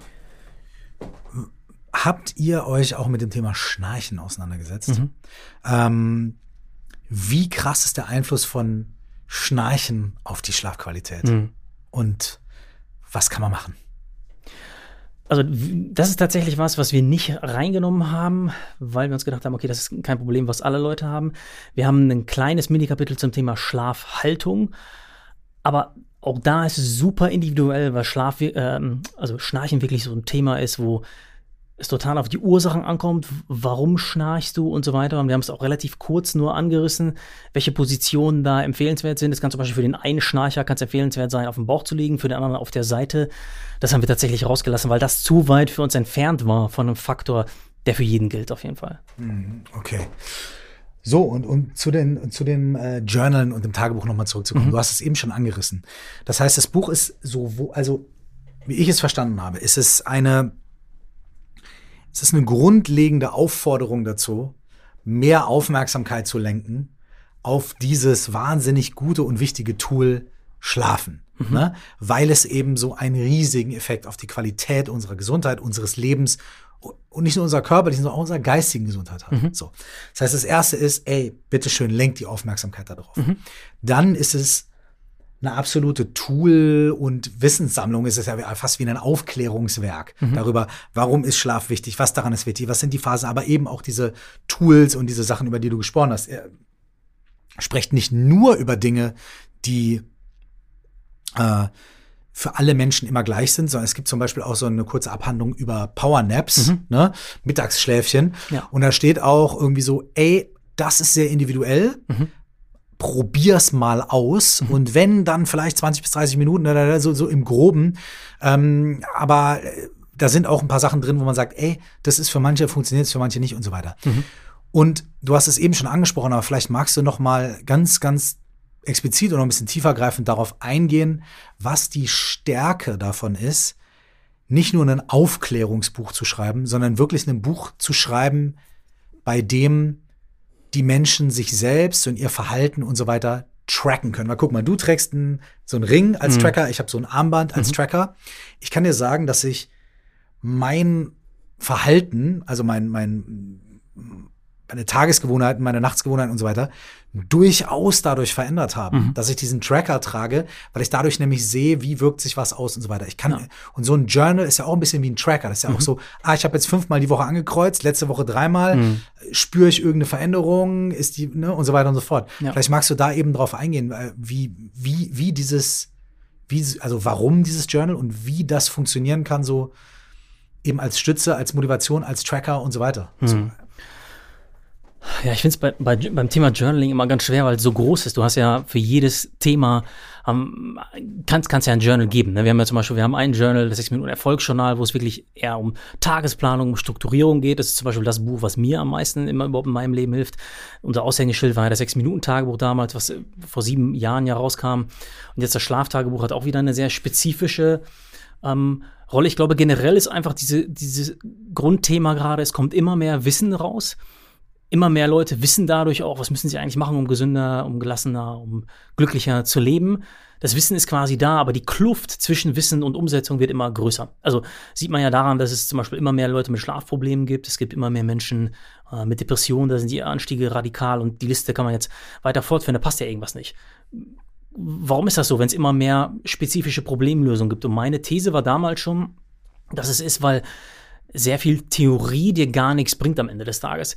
Ich habe halt äh, auch oft mal Bücher gelesen, habe mir danach gedacht, oh geil, das setze ich jetzt um, mach das. Und boom, dann habe ich das Buch an der Seite gelegt und mein Alltag war wieder da und ich habe nichts geändert sozusagen. Und wir haben uns halt gedacht, okay, damals war die Idee, als ich das Buch rausgebracht habe, habe ich mir gedacht, okay, ich gucke erstmal, gibt es irgendwie sowas ähnliches? Und das war oftmals zu komplex auch irgendwie. Ne? Deswegen ging es gar nicht mal so sehr um die sechs Minuten, sondern einfach nur darum, was Simples zu machen. Damals kam die Idee mit den sechs Minuten aus morgens drei und abends drei Minuten. Das war einfach die simple Erklärung dahinter. Aber wir haben uns gedacht, wir wollen die Hemmschwelle so gering wie möglich machen und den Spaß mit dem Buch so sehr wie möglich verknüpfen. Ja, das haben wir jetzt auch beim Schlaftagebuch gemacht. Das heißt, wir versuchen durch alles, was du drumherum hast, durch das haptische, durch das optische Erlebnis, durch die Fragen, die da sind, die sind da jetzt auch beim Schlaftagebuch sehr positiv ähm, und sehr persönlich, dass du da quasi so ein kleines, ja, wie kann man das nennen? So eine kleine Schatzkiste deiner Erinnerungen kreierst, aber auch eine kleine Schatzkiste von dem, wie du dich veränderst, weil einfach ganz viele Studien zeigen, dass wir total das fehlerhafte, total die fehlerhafte Erinnerung darüber haben, was macht uns überhaupt glücklich oder was macht uns erfolgreich. Also weil wir reimen uns alles zurecht. Ne, das ist in, in, dem Buch Stumbling on Happiness kann ich nur empfehlen, wird das äh, ausführlicher beschrieben in der Studie und wir reimen uns zurecht, okay, das und das hat mich glücklich gemacht, aber wenn du ein Buch hast, wo du ganz genau nachschauen kannst, was war das eigentlich und kannst das ganz genau adjustieren, kannst du nochmal genau sehen, ah, okay, da, das war das. heißt, das unsere Erinnerung, unsere Interpretation ist eigentlich verzerrt von dem, was uns gut tut, was uns glücklich macht und so weiter. Extrem. Also Studien zeigen einfach, dass es extrem ist. Wir sind extrem schlecht darin. Und die einzige Möglichkeit ist, ob es dann jetzt ein 6-Minuten-Journal ist oder ein äh, Notizheft oder whatever. Die einzige Möglichkeit ist, dass du es eigentlich aufschreibst, um es, um es aufzufangen. Ähm, genau, was ich vielleicht noch generell dazu sagen kann, zur Vorgehensweise, wie wir alle unsere Journals erstellen, ist ja, diese Frage, was mache ich jetzt eigentlich, um mich glücklich zu machen oder um besser zu schlafen, die versuchen wir dir quasi abzunehmen, indem wir die paar Fragen in diese Tagesroutine reinpacken, die den größten Effekt haben. Ne? Ein Beispiel dafür war damals beim 6-Minuten-Tagebuch. Da gab es irgendwie in der Journaling-Szene nirgendwo diese Frage, da bin ich auch ein bisschen stolz drauf. Was habe ich Gutes für jemanden getan?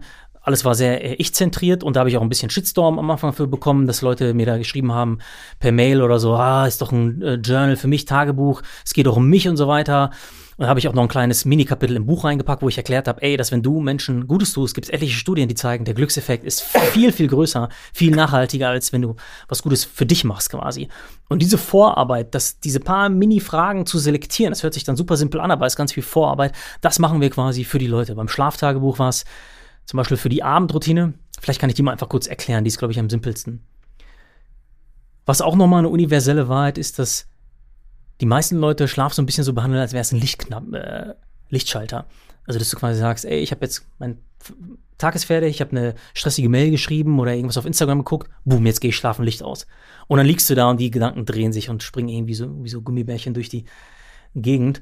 Und Schlaf ist halt einfach nicht so gepolt. Du musst halt das eher so sehen oder so, die Analogie haben wir eher so aufgebaut von einer, von einer Fluglandung, dass du quasi ganz langsam landen Es ist gar kein Lichtschalter, es ist ein Lichtdimmer. Genau, ja. ja. Lichtdimmer, der sich extrem langsam mhm. dimmt sozusagen. Und genauso haben wir die Abendroutine quasi aufgebaut, dass du gar nicht das Dimmen sozusagen selbst gestalten musst, sondern wir haben die Abendroutine, die äh, drei Minuten, die du abends aufschreibst, in drei Teile geteilt. Der erste Teil ist quasi der, wo du den Kopf frei machst, wo du einfach nur deine To-Dos aufschreibst sozusagen, wo man erstmal denken würde, hey, warte mal, warum To-Dos? Zeigen auch Studien, Zeigarnik-Effekt und so weiter. Total Wenn, sinnvoll. Wunderwaffe. Also äh, für mich ist mhm. es so, also wenn ich so Phasen habe, in denen ich abends, oh, so, ich merke, die Gedanken drehen sich, ne? Ja. Hey, ich stehe lieber früher als später nochmal kurz auf, setz mich hin und für fünf bis zehn Minuten, ey, ich schreibe einfach die Gedanken auf oder ich schreibe mir auf, okay, morgen mich das machen, das machen, da, da, da, da, da. Ja. Dann habe ich es aus dem Kopf, dann lege ich mich hin und in fast jedem Fall ist das schon ein Gamechanger. So. Auf jeden Fall. Ja. Also ich kenne es auch von mir selbst. Da ist auch nochmal wichtig, dass der ähm, mentale Fokus beim Aufschreiben nicht darauf liegt, dass du sagst, shit, ich habe noch so viel zu tun. Ja, Dann kannst du genau nach hinten backfeiern sozusagen, sondern dass du dir denkst, ah geil, das kann jetzt liegen bleiben, ist aufgeschrieben, muss nicht mehr mir Gedanken darüber machen, das mache ich morgen sozusagen. Das ist der erste Teil des Landeflugs sozusagen, Kopf frei. Dann kommt der zweite Teil, Ruhe herbei.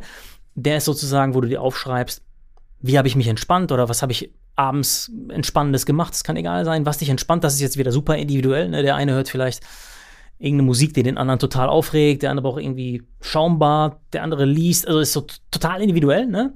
Was dich ähm, entspannt und das ist wieder ein Teil, den du quasi selber für dich rausfinden musst. Das ist Ruhe herbei und der dritte Teil ist dann quasi von der Abendroutine Vorfreude. Also worüber, worauf freust du dich am nächsten Tag? Das ist sozusagen das Ende von dem Landeanflug. Ne, klingt total simpel, aber du leerst, entleerst deinen Kopf erstmal von To-Dos füllst ihn dann mit den spannenden Sachen, die du irgendwie gemacht hast, denkst daran, was hast du denn Spannendes gemacht und füllst ihn dann nochmal mit Vorfreude. Und das ist so ein bisschen repräsentativ für die Routinen, die wir generell machen, dass es eigentlich super durchdacht ist und total tausendmal umgeworfen wurde oder so. Aber wenn du wenn das Auge es sieht, denkst du dir, ja, super simpel, ist jetzt total eingängig eigentlich. Aber das ist doch gerade gut. Also ich finde es super, wenn man äh, einfache Tools hat, die man wirklich umsetzen kann, mhm. die einem auch Freude bereiten, wie du sagst, der Spaß äh, ist wichtig, weil dann macht man es nämlich. Ja. Und warum, warum etwas so verkomplizieren, wenn man es auch, wenn man es auch easy machen kann? Ich finde diesen Gedanken, da kam mir gerade eine Assoziation. Wenn der letzte Punkt dieses Landeanflugs quasi, ne, des gedimmten Lichts halt ist, okay, worauf freue ich mich morgen? Mhm. Ich finde es total spannend, weil es gibt äh, in der tibetisch-buddhistischen Tradition ja. eine Übung, wo du abends, äh, während du einschläfst, ähm, quasi einen letzten Gedanken denkst ähm, und dann guckst, wenn du das ein paar Mal machst, wirst du feststellen, dass du oft morgens mit einem ähnlichen Gedanken und einem ähnlichen mhm. Gefühl aufwachst. Mhm. Dass das quasi so rüber transferiert wird. Und dann zu sagen, okay, eine meiner letzten Amtshandlungen abends ist, mir zu überlegen, worauf freue ich mich mhm. am nächsten Tag so, wenn du damit einschläfst, es über die Nacht transportierst und morgens aufwachst und du machst das eine Zeit lang und es funktioniert, dann wachst du vielleicht mit einer höheren Wahrscheinlichkeit auch morgens auf mit dem Gedanken, oh, ich freue mich auf das, was jetzt irgendwie kommt. Das ist vielleicht ein positiver Nebeneffekt, aber das ist mir gerade mal eingefallen, dass das eigentlich allein das an sich schon ein mega schönes Tool ist. Hundertprozentig. Also voll die schöne und wichtige Ergänzung. Die Logik kann man ja noch einen Schritt weiter spielen und wir haben die auch weitergespielt, ist ja morgens hast du wieder deine Morgenroutine drei Minuten und da fängst du mit Dankbarkeit an. Deswegen empfehlen mm. wir quasi auch, dass du ähm, morgens möglichst früh unser Tagebuch, das 6-Minuten-Tagebuch oder Schlaftagebuch, alle Bücher möglichst früh anwendest. Und in allen unseren Büchern haben wir das als gemeinsames Element, dass man mit Dankbarkeit direkt startet morgens, weil das pullt ja sozusagen das Steuerruder des Tages schon. Und das ist genau das, was du gerade beschreibst. Man denkt halt oft, ah, warte, mein Schlaf fängt ja erst an. Also das Extrem ist eine Minute vorher, dann, dann der andere denkt eine halbe Stunde vorher, aber eigentlich fängt dein Schlaf ja schon morgens an, wenn du aufstehst. Ne? Das ist ja dieser unendliche Rhythmus, dass du eigentlich morgens schon für einen guten Schlaf sorgst. Deswegen ja, danke, gute Ergänzung. Ah ja, ja, es ist auch äh, in meinem, meinem ersten Buch ist das äh, Dankbarkeitspraxis auch Teil dieser, dieser fünf Säulen. Ja. Ähm, ja, und dieser, aber quasi mit dem Gedanken, okay, ich freue mich auf etwas, irgendwie ins Bett zu gehen, finde ich schon super, super geil, weil das dann eben nicht mehr ist so, ah ja, äh, Kacke, morgen geht's wieder los oder Mhm. irgendwie so, ne? Ja. Super nice. Ähm, okay, also es beginnt mit Dankbarkeit äh, morgens und ähm, was magst du die anderen äh, Mhm. Steps verraten? Also wir haben jetzt schon fast die Tagesroutine durch. Dankbarkeit ist morgens das erste Element und dann äh, kommt es danach ganz simpel. Das waren jetzt alles Teile, die mh, man vielleicht auch äh, gar nicht unbedingt zu Schlaf connecten würde, aber dann kommt der Teil, der zu Schlaf connected ist, dass man Ja. sich einmal fragt, so habe ich heute geschlafen, man reflektiert das einfach Aha. relativ offen und leitet dann aber auch ab, welche positive Erkenntnis kann ich daraus ziehen, sozusagen. Mhm. Ne, damit man nicht in diesem Fokus ist, da kommt man, kommt man ja ganz schnell hin, shit, schon wieder kacke geschlafen. Ja, was soll ich jetzt Ja. machen? Weißt du, es kann zum Beispiel sein, ich bin morgens um 5 Uhr wach geworden, weil es total hell war. Okay, vielleicht soll ich mir dunklere Vorhänge Ja, holen oder eine. Schlafmaske holen oder sowas. Da reflektierst du quasi ganz offen und guckst, was kann ich machen äh, aus meinem Schlaf. Und das Ende der Morgenroutine ist sozusagen, dass du einmal noch ankreuzt, hey, ähm, habe ich mir Sonnenlicht gegönnt? Nee, natürliches Licht gegönnt in der ersten Stunde Ja. des Tages. Geil, das heißt, man kommt dann direkt eher äh, in einen, selbst wenn man scheiße geschlafen hat oder selbst wenn irgendwas nicht klappt, du, äh, kommst du direkt in so eine, okay, ich kann positiv was verändern. Ich ziehe da draußen einen produktiven Rückschluss. So, Ja. ne? Anstatt, ja, sehr, sehr schön. Ey, du hast, als wir uns vor ein paar Tagen miteinander unterhalten haben, äh, so einen schönen Satz gesagt, du hast gesagt, ey, eigentlich schreibe ich äh, meine ganzen Bücher und mache eigentlich meine ganzen Sachen, um meine eigenen Probleme zu lösen. So, ne? Das ist ein sehr schöner, sehr schöne Motivation. Ich habe angefangen, Rapmusik zu machen, weil Rapmusik mein Leben so positiv verändert hat. Ich habe eine Coaching-Ausbildung gemacht und, und spreche mit Menschen über Meditation, weil es mein Leben so gerettet hat. Ja. Ne? Ich, ich komme aus einem ganz ähnlichen, äh, aus einer ganz ähnlichen Motivation wie du. Und deswegen würde mich dieser Bogen interessieren. Und zwar, du hast eben schon über, über das erste Buch, ähm, das Tagebuch, ne, Mhm. erzählt, was du, was du veröffentlicht hast, wie bei dir das ganze Ding anfing. Und davor hast du schon erzählt, äh, dass du in Frankfurt in so einer ziemlich intensiven Bubble auch warst, was Finance angeht und so weiter. Mich würde so ein Sprung dahin mal interessieren und zu sagen, okay, wie bist du überhaupt dazu gekommen, dass wir jetzt hier sitzen, dass du das machst, was du machst, dass du eben nicht mehr im Finance bist oder nicht mehr in dieser Welt. Wie, wie ist das bei dir dazu gekommen?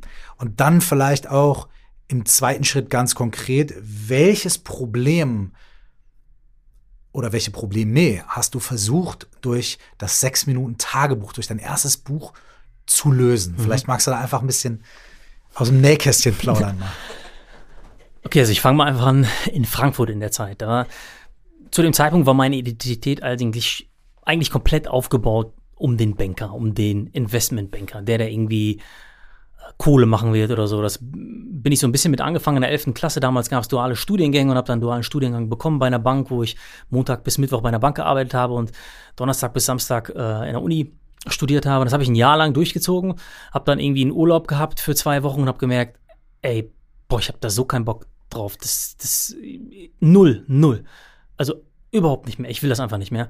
Ähm, das war auch schon der Reflexionsprozess. Ich konnte es einfach nicht mehr. Ich habe gemerkt, wie mich das einfach ausgelaugt hat. Habe es einfach abgebrochen. Die nächste Station wäre irgendwie ähm, im Hauptsitz der Bank gewesen. Ich habe es einfach abgebrochen. Ähm, habe dann nicht so mega geil draus gelernt, weil ich habe weiter BWL studiert in meiner Heimatstadt und ähm, habe einen äh, Bachelor gemacht, einen Master gemacht und bin in Richtung Wirtschaftsprüfung gegangen.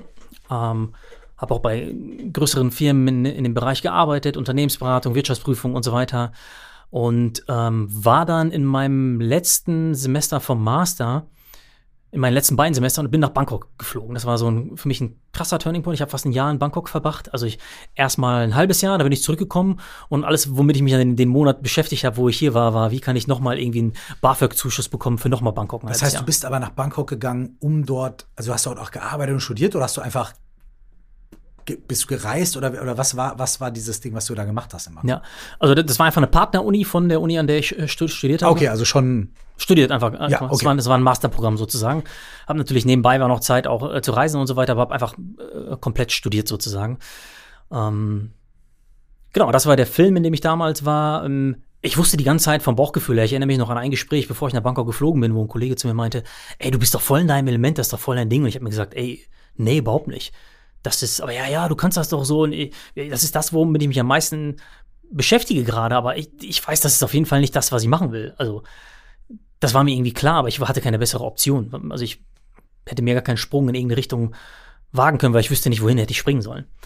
Und dann in Bangkok habe ich halt schon relativ verschiedene Lebenswege gesehen. Da siehst du irgendwie den Tauchlehrer, der irgendwie Banker war und dann jetzt auf einmal Tauchlehrer ist. Und dann siehst du ähm, die Lehrerin, die da irgendwie Englisch lehrt und vorher in der Investmentbank war oder sowas. Da wurde ich erstmal konfrontiert mit vielen nicht-linearen Lebensläufen. Hat aber nichts geändert, also nicht gereicht, um irgendwas zu ändern. Ich war trotzdem noch auf meinem Pfad. Und dann habe ich am Ende von diesem Auslandssemester äh, eine Reise gemacht, wo ich alleine einfach gereist bin. Zum allerersten Mal haben alle zu mir gesagt, mach doch, du bist immer mit so vielen Leuten. Bin ich in Mostel angekommen, habe jemanden kennengelernt, der meinte, ey, sollen wir vielleicht zusammenfahren? Wir sind zusammen losgefahren, beide auf Rollern und dann sind wir zu so einem Aussichtspunkt gefahren quasi und irgendwann meinte er dann zu mir, ey, willst du nicht vielleicht vorfahren? Du fährst schneller als ich. Und ich bin vorgefahren und bin, weiß nicht, so mit 70 km/h oder so abgebremst, relativ stark. Und er ist äh, umgebremst an mir vorbeigefahren, hat quasi mein ähm, Bein mit, kennst du auf Rollern diese kleinen Dinger, wo man quasi den Fuß drauf machen kann, diese Metalldinger. Mit so einem Metallding hat er mir quasi mein Bein aufgerissen. Also du siehst es, während wir sprechen. Das ist hier die Wunde, die übrig geblieben ist quasi. Also, oh, das stimmt, das äh, sieht man heute noch, ja. Krass. Also mhm. ist schon ein ganz schönes Loch, ne? Absolut. Unterwäschemodel werde ich auf jeden Fall nicht mehr. Aber auf jeden Fall ähm, ja, habe ich dann, äh, lag ich dann quasi am, am, Boden. Es war auch relativ dramatisch, die ganze Situation, weil ähm, er hat das gesehen, er ist auch ganz offen dem Roller sich überschlagen, ist aufgestanden und hat die Wunde angeschaut und ist abgehauen. Und das Problem war, dass es einfach mitten im Nirgendwo schon war, äh, dieser Aussichtspunkt. Und es waren einfach keine Leute um mich drumherum. Und ich habe irgendwie geschrien und keine Ahnung was. Mein, äh, ich war gelähmt vom äh, Bauchnabel abwärts sozusagen. Das Blut hat richtig gespritzt, also das Bein war komplett offen sozusagen. Es sind relativ schnell auch Fliegen und whatever gekommen. Also da kann ich, das war auf jeden Fall ziemlich bildlich. Und ich weiß nicht, wie lange ich da lag. Äh, keine Zeitdimension genau. Auf jeden Fall kamen dann irgendwann Leute. Die Leute haben mich aufgenommen, nur mit ihrem Handy, aber keiner hat mir irgendwie geholfen. Als Hintergrund muss man wissen, das ist Kambodscha, da war auch Völkermord vor 20 Jahren, Tourismus, die Leute, die da Touristen sind, sind nicht so super gut angesehen in den äh, Gegenden, warum auch immer. Ähm, und ja, der hat mich einfach aufgenommen. Ich habe rumgeschrien auf Englisch, habe gesagt, ey, ich habe hier 200 Dollar in meinem Roller. Keine Ahnung, warum. Es hat irgendwie keinen interessiert. Dann sind auch wieder Leute weggegangen. Irgendwann kam die Polizei, haben mich auch da liegen lassen. Ich habe denen auch total deutlich gesagt, ey, ihr könnt da das Geld nehmen, in meinem Roller ist Geld. Die sind einfach abgehauen. Keine Ahnung. Und dann irgendwann äh, war ich schon an einem Punkt, wo ich gedacht habe, okay, das ist jetzt vorbei. Ne? Also dann verblute ich hier, was soll ich denn machen? Und irgendwann kam Australier, Duck hieß der, den habe ich auch schon ähm, getroffen seitdem. Ähm, von hinten hat meinen Kopf hochgehoben, meinte irgendwie, ey, guck nicht auf deine Wunde, weil er, er gesehen hat, das ich, hat er mir im Nachhinein erzählt, dass ich immer wieder in Ohnmacht gefallen bin quasi. Ich habe die Wunde gesehen und bin in Ohnmacht gefallen, auch wegen dem Blutverlust. Und er hat mich dann quasi ins Krankenhaus gebracht und ja, dann war einfach das war einfach eine Woche erstmal Delirium. Ich wurde zugeballert mit Morphium. Es musste aus Phnom Penh, aus der Hauptstadt von äh, Kambodscha, musste jemand runtergeflogen kommen, nur um die Wunde zu schließen. Es hieß dann aber auch, wenn ich in Kambodscha bleibe, muss der Fuß amputiert werden, auf jeden Fall, weil ähm, ja, die haben einfach nicht die medizinischen Mittel gehabt, um das irgendwie zu verändern. Und genau, lag da eine Woche, total fragmentierte Erinnerung bin dann nach Paderborn gekommen und eigentlich dachte ich die ganze Zeit, ja cool, das ist jetzt, das deutsche Gesundheitssystem wird das schon regeln. Dachten meine Eltern auch. Und die dachten, meine Eltern dachten eigentlich, ich komme erstmal nach Hause und nicht ins Krankenhaus. Und dann muss ich aber erstmal ins Krankenhaus und die haben dann halt versucht, diese Wunde zu schließen. Und das haben sie dann am Ende des Tages vier Monate lang versucht mit zwölf Operationen. Und was die halt immer wieder gemacht haben, ist, die haben von meinem Oberschenkel Hautschichten genommen, versucht das unten dran zu transplantieren, aber es hat einfach nicht geklappt. Aus diversen verschiedenen Gründen. Bakterien, die da waren, aus Kambodscha, das, was auch zu spät gemerkt wurde. Ich habe die falschen Antibiotika bekommen und so weiter. Dann hat sich das nochmal entzündet und war eine ewig lange Geschichte. Aber da kommt jetzt endlich der Schwenker zum Buch. Mir ging es halt super kacke, also super dreckig, weil kurze Zeit vorher ist mein ähm, Onkel gestorben. Mhm. Mein Opa ist gestorben, also zwei der sechs wichtigsten Leute in meinem Leben. Vorher ist nie irgendjemand gestorben in meiner Familie, der mir wichtig war. Ähm, und meiner Oma ging es deswegen super dreckig. Und meine Oma hat wegen der Sache mit mir nochmal zwölf Kilo abgenommen. Die kam ins Krankenhaus, die sah aus wie eine Vollleiche. Und ich war da am Rumheulen, am Rummeckern. Das war einfach für mich, wo ich gesagt habe, nee, ey, das geht nicht. Das ist, du musst jetzt irgendwie, äh, reiß dich mal zusammen, so. Und bin dann angefangen zu googeln, was man da so googelt, Psychologie und mentales Loch rausziehen und keine Ahnung, was ich da gegoogelt habe. Mein erster Anknüpfungspunkt, den ich in Erinnerung habe, war ein Video von Dr. Martin Seligmann, wo er über positive Psychologie erzählt und dann ich beschäftigt mit den ganzen Dingen. Oh, wow, Dankbarkeit, da gibt es Studien, das ist nicht nur so irgendwie Oma-Kalenderspruch und so weiter. Wischiwaschi, ne? Ja. Ja, nicht nur Also, Wischiwaschi. das war damals total meine Perspektive von sowas. Na klar. Wischiwaschi pur einfach.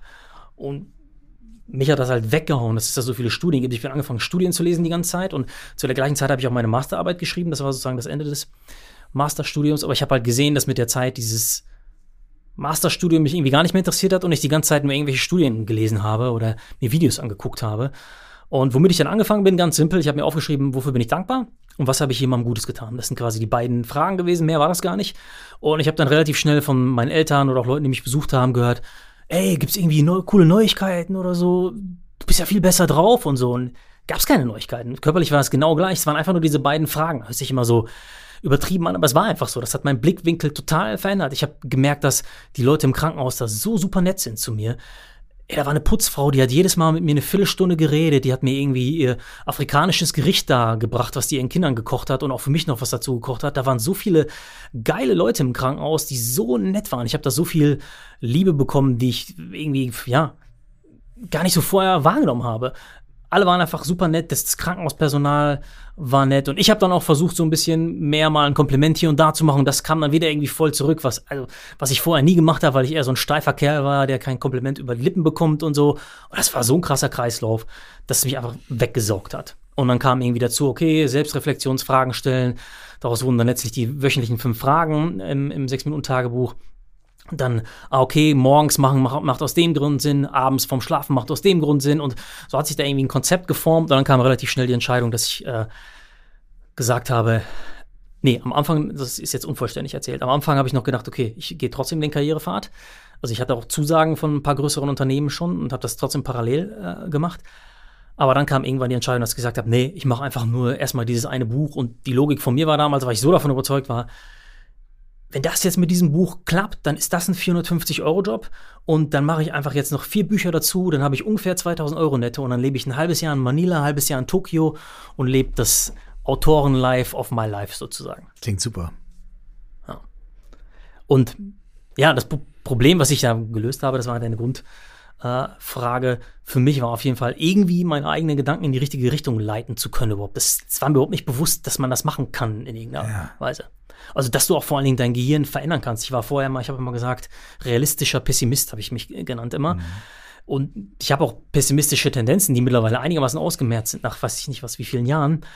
Ähm, aber mir war gar nicht bewusst, dass man durch zum Beispiel sowas wie eine Dankbarkeitspraxis wirklich Gehirnstrukturen ändert, dass du das messen kannst mit Gehirnscans und so weiter und dass du einfach dein, dein ganzes Leben ändern kannst durch solche simplen Sachen. Und es geht ja auch dann am Ende des Tages nicht um diese Sachen, die du da machst, sondern um den Kaskadeneffekt, den es danach hat. Zinseszinseffekt war immer das Nummer eins Wort, was ich damals benutzt habe. Haben Ah, sich alle mal geil. drüber lustig gemacht Nein, nein, super. also ist für mich der krasseste Effekt, den es gibt auf dem Planeten Erde. Einstein nennt es ja auch das achte Weltwunder, dass diese kleinen Dinge nicht nur die kleinen Dinge sind, weil die sind ja, der nächste Stein wird angestoßen, du bist zu jemandem nett, der ist zu dir wieder nett, du bist Genau. dankbar, dein, wie du es gerade selbst beschrieben hast, dann dein Schlaf wird besser, dein Tag wird besser. Es geht ja nicht um die sechs Minuten, es geht nicht um das, was du dir dabei stellst, es geht quasi um das, was du anstößt in dir, um die Momente, in denen du nachdenkst und was da passiert. Und das danach sind einfach nur Konsequenzen von diesen paar Minuten. Ich glaube, dass man das auch sehen kann, wenn man irgendwas baut. Es geht ja nicht darum, dass du heute, es geht nicht darum, dass du zwei Ziegelsteine mit Mörtel aufeinander klatscht. Ja. Heute. Sondern es geht darum, dass du das dann morgen aufmachst und übermorgen auch und irgendwie nach so und so vielen Monaten steht die Wand und dann steht irgendwann das Haus und dann baust du noch irgendwie was in den Garten und so weiter und so fort. Ne? Wenn man das so physisch vor sich sehen kann, ist uns das ja schon mal irgendwie ein bisschen klarer. Ja. Aber das Ganze funktioniert eben auch mit solchen, in Anführungsstrichen, Soft Facts, ja, wie eben Wohlbefinden, äh, wie gut bin ich drauf, wie gut bin ich dadurch auch im Umgang mit anderen Menschen, mhm. wie viel äh, Freude oder, oder positive Inspirationen kann ich in meine Familie bringen, in die Welt bringen und so weiter. Und das ist ja ein Investment, was man da macht, jeden Tag ein kleines bisschen, was eben diesen Zinseszins hat, was eben diesen Return hat, ja. Wie, wie, wie, wie, wie war der Punkt bei dir zu sagen so, so, ich habe jetzt da quasi diese, ich habe diese Struktur, mhm. Ne, morgens das, abends das, da, da, da. Ich habe diese Struktur und jetzt mache ich ein Buch. Mhm. So, das ist ja so ein bisschen Jungfrau zum Kind, weil dann ist man also, okay, wen schreibe ich überhaupt an? Wie bringe ich ein Buch raus? Da, mhm. Hattest du da schon irgendwelche Connection oder bist du da wirklich so komplett, okay, ich google das jetzt und wir gucken mal, was passiert? Weißt du? Also tatsächlich war es so, mir war von Anfang an klar, dass dieser Praxisteil wichtig sein wird. Aber ich habe auch den Theorieteil total aufgebläht. Also ich habe da fast 200 Seiten geschrieben und irgendwann dann die Entscheidung getroffen, einen Teil nehme ich raus als E-Book, einen Teil will ich runtertrimmen. Ich habe damals gesagt, ey, ich muss das auf 70 Seiten runtertrimmen, maximal und so unterhaltsam wie möglich irgendwie machen, weil die Leute haben keinen Bock so viel zu lesen, die sollen auch irgendwie ins Tun kommen. Ähm, zu der Frage mit dem Druck, das war halt damals, das kann man sich heute gar nicht mehr vorstellen. Zu der Zeit damals war das noch so, da gab es irgendwie Print on Demand, wo du irgendwie, ich übertreibe jetzt mal, 10 Cent bekommen hast, wenn du ein Buch verkauft hast, aber halt das Risiko nicht hattest, dass du irgendwie 2000 Bücher drucken musst und bleibst dann darauf sitzen, das gab es damals. Und da war es viel unerschlossener, der ganze Markt. Also ich musste in China mir ein Buchsample bestellen damals und für die ersten 200 Bücher, die wir gedruckt haben, war total der Druck verkackt und ich dachte, scheiße, da kommen jetzt so schlechte Rezensionen und das ist alles verkackt und keine Ahnung was. Das war so ein Struggle, das Buch schön zu bekommen und auch diese, das Grafische schön zu bekommen. Ich habe damals mit einer Grafikerin zusammengearbeitet und da war wirklich so jeden Tag, kannst du die Sache umändern, die Sache umändern. Und ich hatte auch kaum Geld, das dann irgendwie 60 Euro pro Stunde gekostet und so weiter. Das war ein wirklicher super Struggle.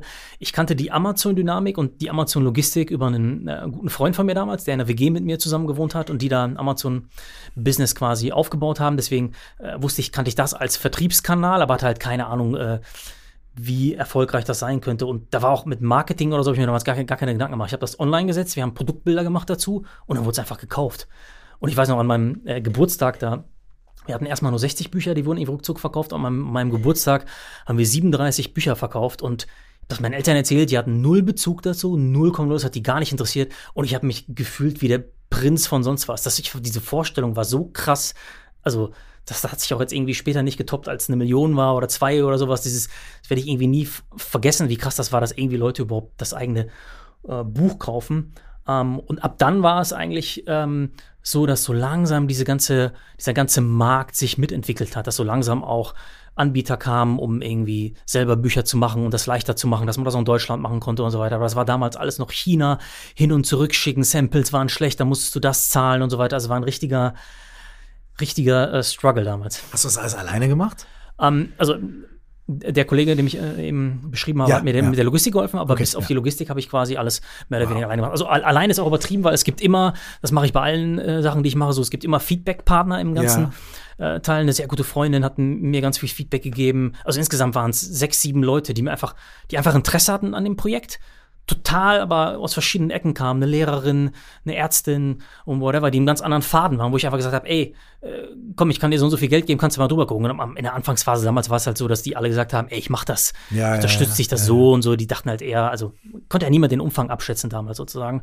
Das heißt, da waren schon Augen, die mir geholfen haben, immer schon, weil ich nie die Perspektive hatte, dass das, was ich einfach so ungefiltert rausgebe, reicht. Da war mein irgendwie mein Anspruch zu hoch, dass ich Sachen vergesse oder irgendwelche Blickwinkel vergesse oder sich Leute nicht angesprochen fühlen und so weiter.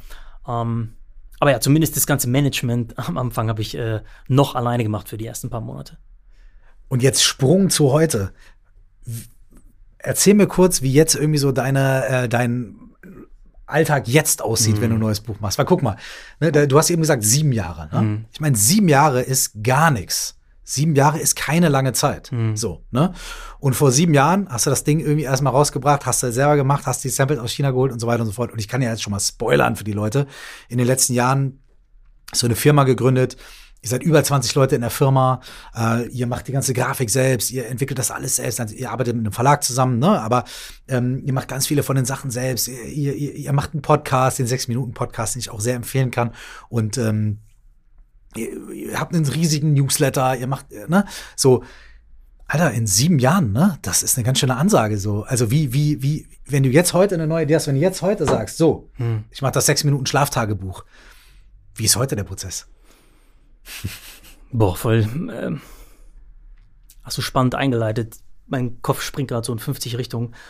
Ähm, ja, auf jeden Fall ganz anders als, als früher. Erstmal ist der Prozess, allein der Auswahlprozess ist viel komplizierter, dass wir viel länger überlegen, welches Buch machen wir. Das wird viel genauer abgewegt, weil der Markt auch viel gesättigter ist jetzt gerade, als, als er damals war. Ähm, und eigentlich war es so, wie du schon eingangs ge gesagt hast, dass es trotzdem, obwohl dieser Prozess irgendwie ausgeklügelter ist, am Ende des Tages immer da, darauf hinausläuft, wo ist der Painpoint irgendwie auch bei mir am Ende des Tages am, am größten. Ja. Also das war jetzt beim Thema Schlaf war es so. Erzähl ähm, mal, wie du, wie du darauf, war das, kam, hatte das einen Zusammenhang auch mit der Geburt deines Kindes, dass du gemerkt hast, boah, mhm. Alter, die Nächte werden beschissener und so? Oder was war so dieser Painpoint, wo du gesagt hast, ey, boah, Schlaf, ich muss was machen? Mhm. Ja, tatsächlich, also du hast genau schon den richtigen Riecher gehabt. Ich habe eigentlich nie Schlafprobleme gehabt. Also Schlaf war für mich irgendwie so selbstverständlich. Es lief alles immer, immer solide und fertig. Und dann äh, kam mein Sohn, der ist jetzt zwei, kam zur Welt und so die ersten zwei Monate ist er, ich würde sagen, im Schnitt zehnmal die Nacht wach geworden, auf jeden Fall. Ne? Und, und, dann weint er ja auch, also er hat ja keine andere Art, sich auszudrücken, wie das bei Babys ist. Und meine Frau hat ihn einfach mal gestillt oder einfach irgendwie beruhigt und ist ruckzuck wieder eingeschlafen. Das sind ja auch die weiblichen Hormone, die wir leider äh, äh, nicht haben. Und ich bin aber immer wach liegen geblieben. Also irgendwann wurde das psychologisch. Irgendwann habe ich da so einen, war ich in so einem Gedankenkreis, dass ich mir dachte, jetzt schon wieder, jetzt kann ich wieder nicht einschlafen. Und habe ich irgendwann die Entscheidung getroffen, was mich voll Überwindung gekostet hat, okay, ich verlasse meine Frau, also ich mal verlasse das Zimmer meiner, meiner Frau. Das, das ich wollte gerade sagen, das hat aber eine krasse Wendung genommen. Das, das hätte, ich aber, hätte, ich, hätte ich besser ausdrücken können. Also ich, ich verlasse das Schlafzimmer und gehe ins Arbeitszimmer und habe da auf der Couch geschlafen ja, sozusagen. Es war schön, schön ruhig und habe ich mir gedacht, okay, ja, ein Tag Gewöhnungsphase ist okay, aber dann ging das Wochen und ich konnte immer noch nicht pennen einpennen, total ähm, äh, schlecht, durchschlafen war schlecht, sobald ich einmal nachts gepinkelt habe, immer wieder in diesem Gedankenkreisel ja. so ein bisschen auch dr drin gewesen. Dann war eine Phase, wo ich eigentlich gedacht habe, da ist gar nicht mehr so viel Gedankenkreisel, ich konnte trotzdem nicht mehr pennen. Bin ich einfach zum Arzt, zu meiner Ärztin, Hausärztin gegangen, ähm, habe von ihr Gesundheitschecks bekommen, Bluttests machen lassen und all sowas. Und sie meinte, ey, hat mir, mich beglückwünscht zu meinen tollen Gesundheitsparametern, alles wunderbar. Ähm, ich kann vielleicht das noch mal im Schlaflabor testen lassen, wenn ich will, oder mir Schlaftabletten verschreiben lassen. Und also im Schlaflabor Labor konnte ich mir nicht vorstellen, weil A, ich wollte bei meinem Sohn und meiner Frau sein. Zum anderen konnte ich mir nicht vorstellen, dass ich mit Verkabelung um mich herum und Leuten mit Kitteln, die da rumlaufen, besser schlafen kann als bei mir zu Hause. Und ähm, Schlaftabletten kam für mich gar nicht in Frage. Da kenne ich Horrorstories von Leuten, ähm, die sind ja teilweise, machen die süchtiger als Heroin.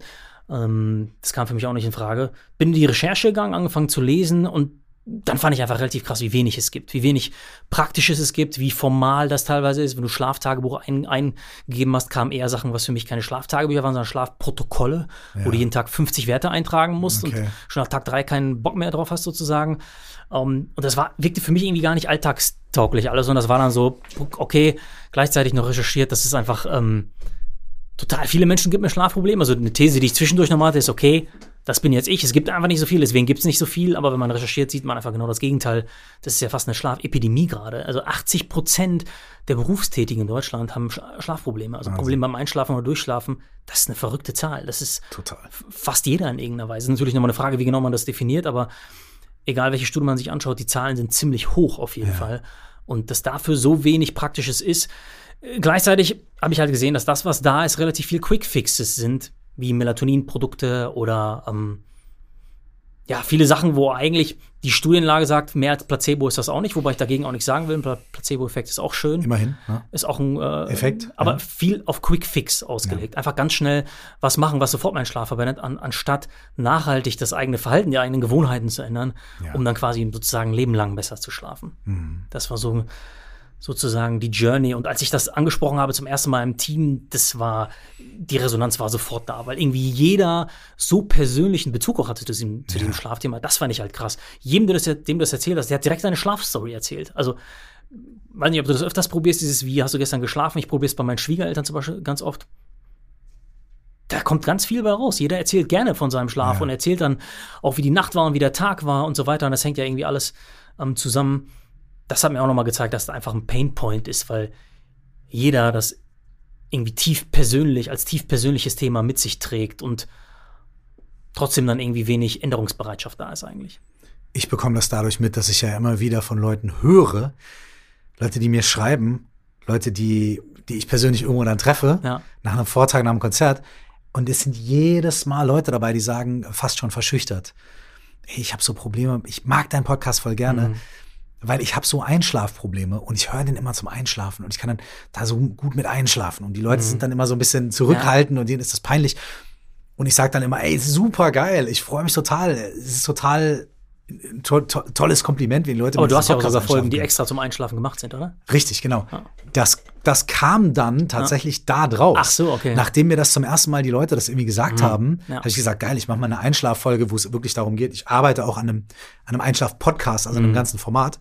Ähm, und aber daher habe ich einfach ganz anekdotisch für mich, also ohne das irgendeine Studie zu lesen, Mhm. Ja. immer wieder bekomme ich gespiegelt, wie viele Menschen Schwierigkeiten haben, damit irgendwie vernünftig einzuschlafen, zur Mhm. Ruhe zu kommen, gut durchzuschlafen und so. Und deswegen habe ich das krass auf dem Schirm. Und ähm, für mich persönlich war Schlaf schon. Ich habe also, ich würde sagen, es ist eins meiner größten, eine eine Sache, die einer der größten Segen in meinem Leben sind, Mhm. ist, ich habe eigentlich so gut wie nie äh, Probleme damit einzuschlafen. Ne? Also ich Ja, kann ja. im Flugzeug schlafen, im Zug schlafen, im Auto schlafen. Ich kann, ich habe schon in der Disco geschlafen, Mhm. während Musik, also ohne Alkohol zu trinken oder sonst irgendwas. Ne? Habe ich mir immer gewünscht. ich, ich, ich, so, ich kann, ich war schon mal, also meine Frau erzählt das sehr gerne. Ich bin bei einem, bei einem Date mit meiner Frau einfach eingeschlafen, während wir uns unterhalten haben. So, meine Frau ist die aufregendste Person der Welt für mich. Und das sagt dann schon eine Menge, dass ich trotzdem Ja. einschlafen kann. Das heißt also, äh, ne, ich, ich, ich habe kein Problem damit einzuschlafen. Ja. Das ist, das ist super, das ist meine Wunderwaffe, wenn ich lange Flugreisen habe. Ich setze mir ins Flugzeug, schlaf ein und ich wach erst auf. Also ich kriege den Start gar nicht mit. Ich wach erst auf, wenn jemand kommt und sagt, wollen Sie was essen und so. Ne? Mega gut. Ähm, aber ich habe zum Beispiel angefangen zu schnarchen, so. Und dadurch, dass ich sehr unregelmäßige Einschlafzeiten habe und so weiter und so fort. Und vor allem dadurch, dass es Phasen in meinem Leben gab, in denen ich einfach nicht genug schlafen konnte. Ich konnte zwar immer und überall einschlafen, Ja. aber ich konnte teilweise einfach nicht lang genug schlafen. Und ich habe bei mir persönlich gemerkt, wie sen sensibel, wie sensitiv ich darauf reagiere, wenn ich nicht genug Schlaf bekomme, wenn ich keine gute Schlafqualität habe, wenn ich oft aufwache und so weiter, dann ähm, habe ich wirkliche Probleme im Alltag. Mhm. Und, ähm, und die häufen sich. Ne? Also zum Beispiel, wenn ich auf Tour bin und da habe ich zum Beispiel das Problem, ich meine, das ist ein sehr spezifisches Problem, aber ist ja sehr spezifisch für jeden Menschen. Ja. Wenn ich auf Tour bin, dann stehe ich oft abends um neun, um zehn, um elf noch irgendwie auf der Bühne, komme dann irgendwie von der Bühne runter, äh, bin voller Adrenalin. Ja. Und selbst wenn ich irgendwie um 11 Uhr abends von der Bühne runterkomme und sofort irgendwie alles mache, ich kann nicht vor zwei oder drei Uhr einschlafen, weil ich halt total unter, unter Adrenalin stehe. Wenn dann morgens um acht aber Abfahrt ist, so, dann muss ich ja schon spätestens um sieben aufstehen. Und dann habe ich so dieses, ich kann frühestens um drei, halb vier einpennen, muss um sieben aufstehen. Ja. So. Und dann bin ich teilweise fünf, sechs Wochen auf Tour. Und ne, hin und wieder hat man mal einen Tag frei, wo man dann pennen kann. Aber das heißt, ich habe Phasen in meinem Leben, wo ich über Wochen nicht genug schlafen kann. Und das macht bei mir alles, ich werde krank, äh, ich, ich, ich, verliere meine Stimme äh, und so weiter und so weiter. Also ich bekomme wirklich ja mit am eigenen Körper, wie wichtig es ist, nicht nur gut einzuschlafen, super wichtig, okay, Ja. aber da kann ich einen, Haken hintermachen, aber auch gut durchzuschlafen, regelmäßig zu schlafen, eine gute Anzahl von Stunden zu schlafen und so weiter und so weiter. Das heißt, dieses Thema Schlaf, ähm, habe ich einfach festgestellt, ist für mich einer der größten Faktoren in meinem Leben, an denen ich drehen kann, Mhm. um irgendwie mich gesunder zu fühlen, ausgeglichener zu sein, leistungsfähiger zu sein und so weiter. Es ist mir schon seit ganz langer, langer, langer Zeit bewusst. Mhm. Und, ähm, und dann einfach einen Schritt weiter zu denken und zu denken, okay, es gibt ganz viele Menschen da draußen, die noch nicht, die ganz ähnliche Probleme haben wie ich und dann noch nicht mal diese Fähigkeit haben wie ich, einfach einzuschlafen wie so ein Sack Kartoffeln. Ja. So. Ähm, wo ich einfach, einfach mitfühlen kann, so total und einfach äh, weiß, äh, Ja, ich finde das auch so, um das abzuschließen, äh, ich habe heute, ähm, bevor wir uns jetzt hier getroffen haben, habe ich in, in einem anderen äh, Gespräch gesessen, wo ich quasi auf der auf der Seite war, wo Ja. ich dann halt interviewt wurde. Und dann habe ich am Ende kurz gesagt, dass wir uns jetzt treffen und worüber wir sprechen. Und auch dort, äh, das war beim Radio, Ja. kam sofort von allen Leuten im Raum. Hm. Boah, Wahnsinnsthema, super krass, wie viel Zuschriften wir bekommen, wenn wir mal eine Sondersendung über Schlaf haben. Die haben jetzt sogar auch irgendwie, es gibt wohl dort in dem Radiohaus auch irgendwie einen Podcast, der mit Schlafen zu tun hat und so weiter und so weiter. Dieses Thema ist riesig so. Und dennoch hast du in unserem letzten Gespräch irgendwie sowas in der Richtung gesagt von dafür, wie riesig dieses Thema eigentlich ist, bist du verwundert darüber, wie wenig doch irgendwie die Leute auf dem Schirm haben, dass man was machen kann, dass man mit Journaling was erreichen kann, dass man mit diesen Methoden was machen kann. Da ist, das ist irgendwie ein interessanter Punkt, an dem wir gerade sind, oder? Definitiv. Also bevor ich dazu was sage, nochmal ein Vorschlag vielleicht von mir. Vielleicht kannst du ja die nächste Tour einfach die Konzerte immer um 18 Uhr starten oder um 17 Uhr. Also jetzt mal ganz Menschen praktisch, würde, arbeiten würde, da halt, was, ne? würde da was gegensprechen? Ja, die Leute arbeiten halt. Ne? Also Sollen ich meine, du kannst. Du, hä? Sollen sie früher Feierabend Ja, ja, klar, genau. Er hört jetzt mal auf zu arbeiten. Ich bin auf Tour. Verstanden. Ähm, das Ding ist, ähm, meistens ist es so, dass um 19 Uhr die Türen aufgehen. Ne? Dann kommen die Leute um 18 Uhr von der Arbeit, Ja. können sich schon mal ready machen. 19 Uhr gehen die Türen auf, 20 Uhr beginnt das Konzert. Vielleicht spielt noch jemand vorher. Dann bin ich um 2045 auf der Bühne. Naja, wenn ich jetzt nicht nur eine Stunde spielen will, äh, da wird sich wenig dran äh, rütteln lassen, dass man, und wenn man auf Festivals spielt, ist es teilweise noch krasser. Ich habe diesen Sommer in der Schweiz auf einem Festival gespielt, zum Beispiel, wo ich eigentlich, ich hätte um halb eins auftreten sollen, aber da sich das alles verschoben hat, bin ich um Viertel vor zwei aufgetreten. Und ähm, das ist jetzt ja nicht jeden Tag, Ja. ne? aber äh, ich versuche das schon natürlich irgendwie ein bisschen einzudämmen. Früher, also auf meinen ersten Touren, als ich Anfang 20 war, da war es teilweise so, wir haben um sieben die Tür aufgemacht, um acht sollte es losgehen, aber da haben wir gesagt, ah, wir sind noch nicht in Stimmung. Da, da haben wir erst einen DJ geschickt, der hat aufgelegt, dann ist um Viertel nach neun die erste Band auf der Bühne, die haben dann überzogen. Ich war teilweise auch erst um zwölf, um eins auf der Bühne. Alle Leute waren schon völlig hinüber, besoffen, keine Ahnung was. Ja. Es war halt viel mehr Rock'n'Roll. Gut, da waren wir alle noch 22, da ging das noch. Aber was ich zum Beispiel geändert habe, auch wegen dem Schlafen, aber auch überhaupt, sind meine Studiogewohnheiten. Hm. Und das ist ein Riesending. Wenn du mir das vor 10 oder 20 Jahren gesagt hättest, hätte ich den Vogel gezeigt. Guck mal. Hm. Also wir, wir schweifen vielleicht ab, aber vielleicht trotzdem. Ja, wir kommen gleich wieder zurück zu es ist interessant, was, was du dazu vielleicht auch sagst, oder vielleicht spielt es in dieselbe Richtung, weil es dann nämlich um Gewohnheiten geht. Weil du nämlich vorhin gesagt hast, viele Menschen sagen, ja, ich bin nachtaktiv und so weiter. Das sind aber, hast du gesagt, oft einfach Dinge, die die Menschen sich angewöhnt haben. Und ich bin ein Paradebeispiel dafür. Ja. Weil als ich angefangen habe, Mucke zu machen, als ich angefangen habe, das ernst zu nehmen, musst du dir vorstellen, mein Tagesablauf war, ich bin in die Schule gegangen, da war ich da irgendwann mittags, nachmittags fertig, da wollte ich mit meinen Kumpels in der Stadt abhängen, dann bin ich irgendwann abends nach Hause gekommen, theoretisch hätte ich Hausaufgaben machen sollen, meistens habe ich nicht gemacht, dann haben wir Abendbrot gegessen und so weiter, so, und dann sind meine Eltern langsam ins Bett gegangen und dann hatte ich Zeit, Musik zu machen. Hm. Das heißt, ich habe mir über Jahre, Jahre, Jahre Ja. angewöhnt, ich werde kreativ, wenn es draußen dunkel wird. Ne? Wenn der Tag gelaufen ist, dann kommt meine Kreativität, weil es einfach die, weil es die Notwendigkeit war. Das, war der Rhythmus, den ich mir antrainieren musste. Dann war es so, als ich angefangen habe, ähm, und dann waren Kumpels von mir zu Besuch, mit denen ich zusammen Mucke gemacht habe, die haben dann bei uns gepennt und dann haben wir auch abends Mucke gemacht. Dann habe ich angefangen mit dem ersten Duo, der ein Studio hatte, zusammenzuarbeiten. Der war berufstätig. Der hat mich dann irgendwann um 19 Uhr in der Stadt abgeholt. Wir waren um 20 Uhr im Studio. Ja. Das war wieder das Gleiche. Das heißt, ich habe über mehr als ein Jahrzehnt Hm. quasi mir antrainiert, abends zu arbeiten. Ja.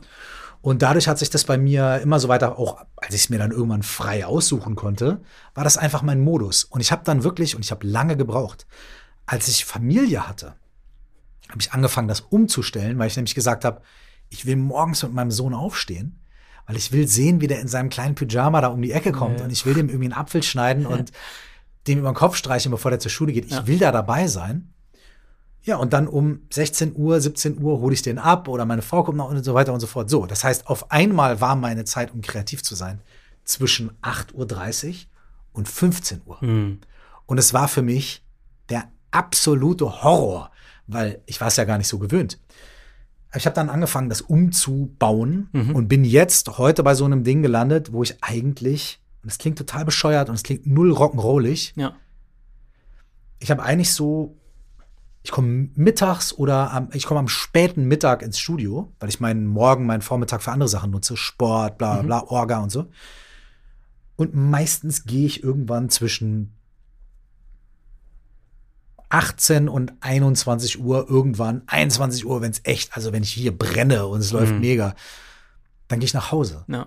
Und dann kann ich noch vernünftig Abendbrot essen, kann vernünftig mein Ding machen, kann mich noch mit der Family unterhalten und gehe ins Bett. Wenn ich das schaffe, das durchzuziehen, bin ich genauso kreativ, bin aber in allen Aspekten meines Lebens besser drauf. Hm. Und das heißt, ich bin genauso ein Kandidat. Ich bin genauso ein Kandidat, der gesagt hat, ich kann das nur so, ich bin ein Nachtmensch, meine Kreativität, ich brauche das, bla bla bla bla bla. Ja. Und jetzt merke ich, es war eine krasse Gewohnheit. Hm. Und als ich das gemerkt habe, habe ich gesagt, pass mal auf, was wäre die gesündeste Gewohnheit, die ich jetzt etablieren kann? Und das ist eben dieses, ey, ich arbeite halt irgendwann im Zeitraum von 11 bis 21 Uhr im Studio, meistens sogar 14 bis 20 Uhr. Ja. Ich bin da am produktivsten, es ist am gesündesten und so weiter und so weiter. Und äh, dass man nur hier so als kleinen Ein Einwurf für die Leute da draußen, selbst mit irgendeinem so Rap-Scheiß und so, bla bla bla. Ähm, klar konnte ich mir das jetzt freier gestalten, Mhm. aber als Beispiel dafür, äh, ja, viele von diesen Sachen, ich muss immer so und ich kann nur so, Hm. das sind, das sind irgendwelche Annahmen und Gewohnheiten. Das ist it's not real. Ja, ja, voll spannend. Also die Geschichte, die du jetzt quasi gerade erzählt hast, ist, glaube ich, auch deshalb so spannend, weil die so repräsentativ ist für so ganz viele Branchen. Ne? Also guck dir mal nur jetzt die Politik an zum Beispiel, wie viele Leute da einfach irgendwie 15, 16 Stunden arbeiten oder Ich sag dir was, ich verbiete das, entschuldige mich, ich einhake, aber ich verbiete das, also liebevoll, ne? Mhm. Und jetzt meine Leute, die zuhören, so, die schmunzeln jetzt vielleicht. Ich versuche zumindest, Mhm. den Leuten, mit denen ich zusammenarbeite, selbst wenn wir Studio-Sessions haben Ja. hier, ne? Ich versuche den Leuten irgendwie zu verbieten, hier irgendwie sofort nach dem Aufstehen im Studio aufzuschlagen Mhm. und dann bis tief in die Nacht hier irgendwie Mucke zu machen. Ja.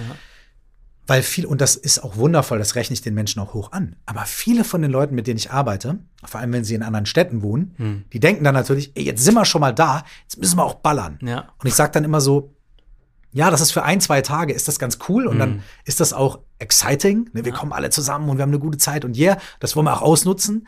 Aber spätestens ab dem dritten Tag, ne, dann war es wie Wochenende, ne? Ja, ja. Ey, ja, zwei Tage frei. Spätestens ab dem dritten Tag, lass uns in Ruhe aufstehen, in Ruhe frühstücken, ganz entspannt hier hinkommen, einen Kaffee trinken, bla bla bla, bla. Lass uns hier vernünftig arbeiten und wenn es Abendessenszeit ist und alle Hunger kriegen, Alter, dann lass uns hier die Sachen zusammenpacken, in Ruhe Abendessen, lieber noch ein Stündchen quatschen. Nämlich für den fünften, den sechsten und den siebten Tag Hm. ist das das, was darauf einzahlt, dass wir hier nämlich, Mhm. sonst sitzen wir nämlich hier am vierten Tag und sind komplett im Arsch Ja. und keiner weiß mehr vor oder zurück. Also ich versuche sogar den Leuten, mit denen ich arbeite, mittlerweile zu verbieten, Mhm. so diese, diese Overperformance irgendwie Ja. äh, durchzuziehen, weißt du? Ja, kon konträrerweise resultiert es dann ja auch immer in Underperformance. Ne? Also Ja. du, du hast es ja quasi, du hast eine Dieser temporäre Overperformance und es äh, tritt dir dann nur in den Arsch sozusagen. Total. Was ich nochmal mm, hinzufügen würde, mal eine ganz praktische Idee, die kommt auch von Dr. Matthew Walker, aber habe ich auch von zwei, von einer Schlafforscherin in Harvard auch gelesen, ähm, ist ein Test, wie man quasi herausfindet, wie am ehesten der eigene biologische Rhythmus ist. Ah, das ist super interessant, ja. Und die Idee ist, ähm, dass man, man nimmt sich zwei Wochen, ist eigentlich die, das Minimum, was man braucht, und man ist irgendwo, wo man keinen Termindruck hat, man trinkt kein Koffein, du trinkst auch, machst keine Powernaps, um irgendwas durcheinander zu wirbeln und hast eigentlich eine total chillige Zeit und eine total entspannte Zeit. Und ja, für manche Leute, die müssen ein bisschen warten, bis es, bis es kommt. Da gibt es auch noch mal eine abgespeckte Version, aber ich erzähle jetzt erstmal die Grundidee. Und dann lebst du einfach quasi in den Tag hinein, stehst auf, wann du einfach aufstehen würdest, ganz von Natur aus. Und das machst du zwei Wochen lang. Und die erste Woche ist nichts anderes als eine Anpassung deines Körpers, wo du erstmal der ausgleicht in beide Richtungen, wo du erstmal überhaupt klarkommst, dich an die Ge Umgebung gewöhnst, wo du gerade bist. Die erste Woche beachtest du quasi gar nicht. Aber die zweite Woche, das, was dann quasi passiert, wann du morgens ähm, wach wirst frisch, wann du abends müde wirst. Natürlich, wenn du so ein bisschen die Regeln beachtest, ne? Nicht, wann du abends müde wirst, wenn du dich vorher mit Bildschirmlicht vollballerst oder so, sondern es muss schon irgendwie einigermaßen im Rahmen sein, dass du das beachtest, was auch wichtig ist. Aber diese zweite Woche ist dann meistens die, die am repräsentativsten ist für das, was eigentlich dein Schlaftyp ist, so was eigentlich die gesündeste Zeit für dich ist. Und ja, man könnte das noch länger ausweiten und könnte sagen, mach das vier Wochen lang oder so, aber das ist einfach unrealistisch, unpraktisch. Das haben die meisten Menschen die Möglichkeiten nicht ähm, mir eingenommen, mich eingenommen. Ähm, und deswegen sind diese zwei Wochen die Empfehlung wenn man jetzt sagt, ey, pff, ich habe gerade, ich habe es aber meiner Frau und mir auch gesehen, als ich jetzt mit meinem Sohn in den äh, ersten Monaten, da ging das natürlich ganz schwer. Bei ganz vielen alleinerziehenden Müttern wird es äh, kaum gehen vielleicht. Da gibt es ganz viele Fälle, äh, wo es nicht geht. Dann kann man zumindest versuchen, das irgendwie runterzudimmen, dass man zumindest versucht, vielleicht mal zwei Tage, wo man einfach den Körper anpassen lässt oder nochmal zwei Tage, wo man einfach nur die dann misst oder zehn Tage vielleicht. Aber man sagt, die ersten fünf Tage ähm, dass ich mir einfach so meinen Körper sich dran gewöhnt. Die zweiten fünf Tage spüre ich dann einfach hinein. Und das total das schöne Beispiel dafür, dass man eigentlich gar nicht, eigentlich gar nicht so verrückt komplizierte Sachen machen muss, sondern einfach sich nur an eine Mini-Methode halten muss, um das herauszufinden. Und wenn man jetzt noch nicht motiviert ist, so wie ich das jetzt gerade erzählt habe, dann einfach nochmal so als ähm, Motivationsfrage vielleicht, wenn du einmal 14 Tage oder 10 Tage investierst, um danach zu wissen, einigermaßen, was ist wirklich dein Schlafrhythmus, also was ist das für ein krasser Mehrwert für dieses eine Mal? Da weißt du vielleicht danach für die nächsten 50, 60, 70 Jahre alt, wie du bist, wie du viel besser funktionieren ist das falsche Wort, aber wie du viel besser schlafen kannst. Und dann kann man jetzt andererseits wieder sagen, wie du viel besser leben kannst, weil Schlaf hatten wir eben schon drüber gesprochen, verbessert jeden Aspekt deines Lebens. Konntest du das für dich anwenden, diese mhm. Methode? Ja. Ja, erzähl mal. Ähm, Wo war das? Wie, wie hast du das gemacht? Also es war im äh, vorletzten Jahr auf, auf den Kanaren äh, war das, dass ich das gemacht habe. Ähm, tatsächlich bin ich ein bisschen mit meiner Frau auseinander. Ich, meine Tendenz, dass ich ein bisschen früher schlafen muss als sie, aber da bin ich so, äh, komme ich einigermaßen auf sie zu, sage ich mal jetzt. Äh, Gerade mein optimaler Zeitpunkt ist irgendwie sowas zwischen 21.30 Uhr und 22 Uhr. Komme ich mir vor wie so ein alter Opa, wenn ich das erzähle. Aber es ist so, und morgens aufstehen, so Pi mal Daumen, 6, 6.20 Uhr, irgendwie sowas um den Dreh. Und da werde ich auch, das ist auch momentan gerade so, ich werde um 6.20 Uhr wach und da ist keine Chance, egal ob es hell oder dunkel ist, wenn ich davor um 21 Uhr, zwischen 21.30 Uhr und 22 Uhr ins Bett gegangen bin, dann bin ich auch topfit morgens und stehe auf. Aber das ist so ungefähr das, wo ich am besten, äh, wo es mir am besten geht, einfach äh, auch. Ja. Ich habe das öfter ausprobiert, ohne zu wissen, dass ich es ausprobiere. Ja. Und zwar äh, hauptsächlich, wenn wir im Sommer, äh, wir, sind, wir sind oft in, in Frankreich im Sommer, meine Großeltern dort früher gelebt haben, mhm. das Haus noch da und wir, wir ne, so ein kleines Häuschen und wir, wir machen es uns einfach und chillen ja. einfach da oft. Ähm, und da ist es auch so, ich stelle mir da keinen Wecker. Ich gehe da schlafen, wenn ich müde bin. Ich wach auf, wenn ich, ähm, wenn ich Bock habe. Und ähm, ich merke auch, dass sich nach ein, zwei Wochen bei mir da sowas einpendelt. Mhm. Klar, ich mach's nicht ganz richtig, weil ich trinke da zum Beispiel auch Kaffee, mhm. ich trinke abends auch mal ein paar Wein und so weiter. Ne? Mhm. Also ich mach's nicht komplett clean. Aber ich merke trotzdem, dass sich da nach einer Zeit was einpendelt. Mhm. Und ich habe ja hier so ein, so, ein, so ein Armband, was meine ganzen Vitalwerte äh, misst. Klar kann man da auch Folgendes sagen. Ich stehe da auch jeden Morgen auf und gucke erstmal Richtung Sonne, mhm. normal. Ich bin da die ganze Zeit draußen. Ich bin da im Urlaub. All diese Faktoren, klar. Ja aber auch einschlafen, aufstehen, wann ich will. Und ich merke auch anhand meiner Werte, mhm. wie krass sich das auswirkt. Meine Schla mein, also ich schnarche viel weniger. Mhm. Meine, äh, mein Schlaf wird viel erholsamer. Mhm. Ähm, meine, meine Recovery steigt um 20 Prozent. Mhm. Äh, meine Heart Rate Variability steigert sich teilweise aufs Doppelte. Mm, ist bei mir auch so, ja. Ähm, äh, äh meine Resting Heart Rate geht runter, etc., etc. Und, und alles wirklich dadurch, dass ich eine Lebensweise habe, die eigentlich natürlich ist. Mm. Also schlafen, wenn man müde ist, ja. aufstehen, wenn man wach wird, ja. draußen sein, bisschen Bewegung, bisschen Sonne, essen, wenn man Hunger hat, so. Mhm. Und allein das führt zu einer unfassbaren Verbesserung. Und ich lege jetzt noch mal einen drauf.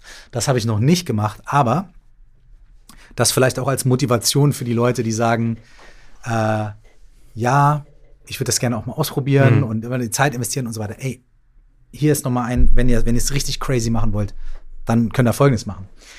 Es gibt im tibetischen Buddhismus einige extrem fortgeschrittene Praktiken mhm. und Retreats.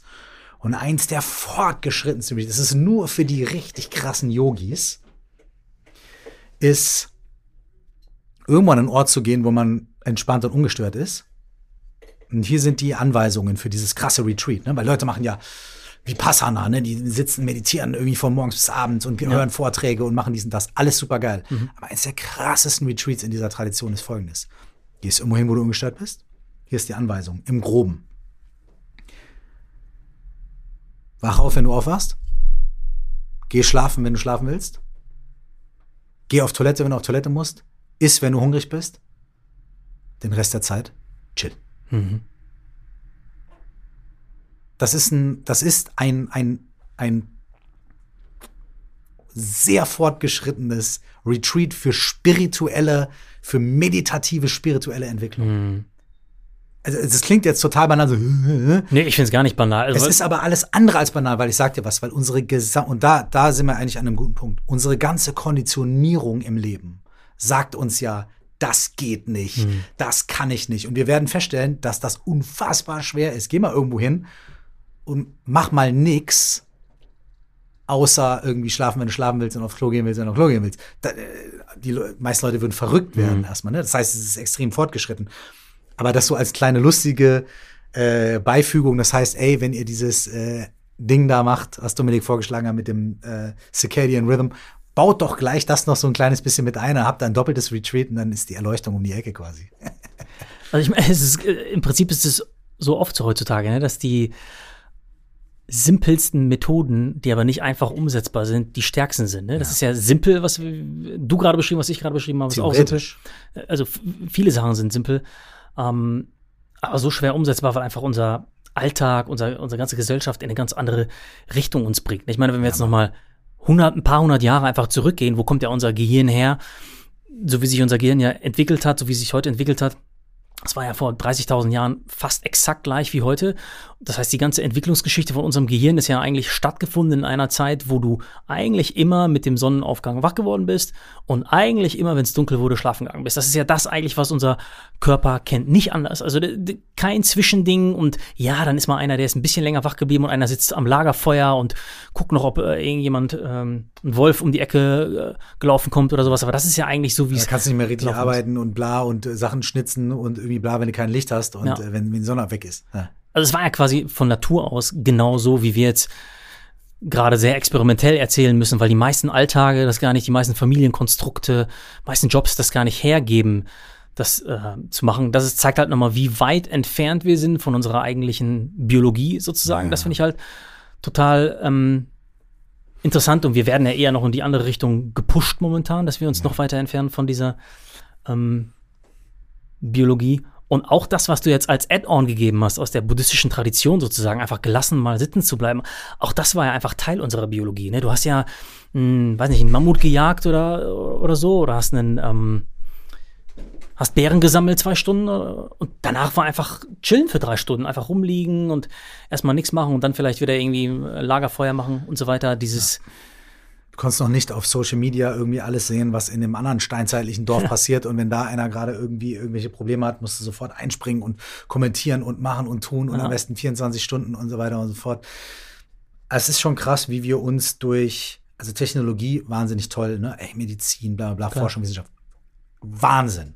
Super. Ich bin ein Riesenfan. Ich bin auch so, wie nennt man das, Techno-Optimist so ein bisschen. Mhm. Ne? Ich glaube auch, dass wir viele planetare Probleme lösen können und so weiter, wenn ja. wir gute Technologie haben und so weiter. Ich bin überhaupt da gar, gar nicht dagegen so. Ja. Ne? Aber ich glaube, dass dieser das, was wir echt wahnsinnig lernen können, ist die große Aufgabe unserer Zeit, ist die positiven Aspekte dieser modernen Welt zu zelebrieren und zu behalten und gleichzeitig zu merken, was die Kehrseite dieser Medaille ist mhm. und uns irgendwie dazu entscheiden, diese Kehrseite nicht so krass zu leben und nicht durchzuziehen, sondern so ein bisschen eine andere Sache zu finden. Und ich würde gerne vielleicht so ein bisschen als, als Outro, äh, es gibt eine Sache, an der bin ich hängen geblieben. Mhm. Zwar hast du gesagt, nachdem du oder als du gerade das erste Buch rausgebracht hast mhm. ne, und an deinem Geburtstag irgendwie 37 Stück, dann mhm. so, boah, Wahnsinn. Dann hast du gesagt, ey, wenn ich jetzt noch zwei, drei Bücher mache, sind das 400 Euro Jobs und dann bin ich ein halbes Jahr in Myanmar oder ein mhm. halbes Jahr in Kambodscha und so weiter. Ja. Lieber, ist es sieben Jahre später. Heute ist das viel mehr als ein 2000 Euro Job. Wann äh, bist du sechs Monate in Kambodscha? Gute Frage. Ähm, ja, ich habe heute tatsächlich ganz andere Ziele. Also ich bin eher jetzt gerade, das, was gerade eher so Träume sind, und die habe ich schon so ein bisschen länger, ist mehr strategisch arbeiten auch im Unternehmen. Ich bin ja, also was vielleicht für einen Außenstehenden nochmal schwer zu verstehen ist, normalerweise, wenn du ein Unternehmen führst, was 20 Mitarbeiter hast, dann hat es einen Geschäftsführer. Und der Geschäftsführer macht Geschäftsführertätigkeiten. Der macht Finanzen, Orga, Logistik und so weiter. Diese Rolle nehme ich einigermaßen ein, aber gleichzeitig bin ich derjenige, der den 6-Minuten-Podcast macht, der mich 20, 25 Stunden jede Woche kostet. Ich entwickle unsere Bücher mit. Meine Frau ist da natürlich auch total tief involviert, aber das ist eigentlich nicht ein normales Konstrukt. Normalerweise trennst du das quasi mehr. Und ich will gerne mehr von diesen kreativen Sachen machen. Das ist ein Wunsch, wo ich einfach gerade hin will. Gar nicht mehr gar nichts. Ich will nicht komplett aussteigen oder sowas.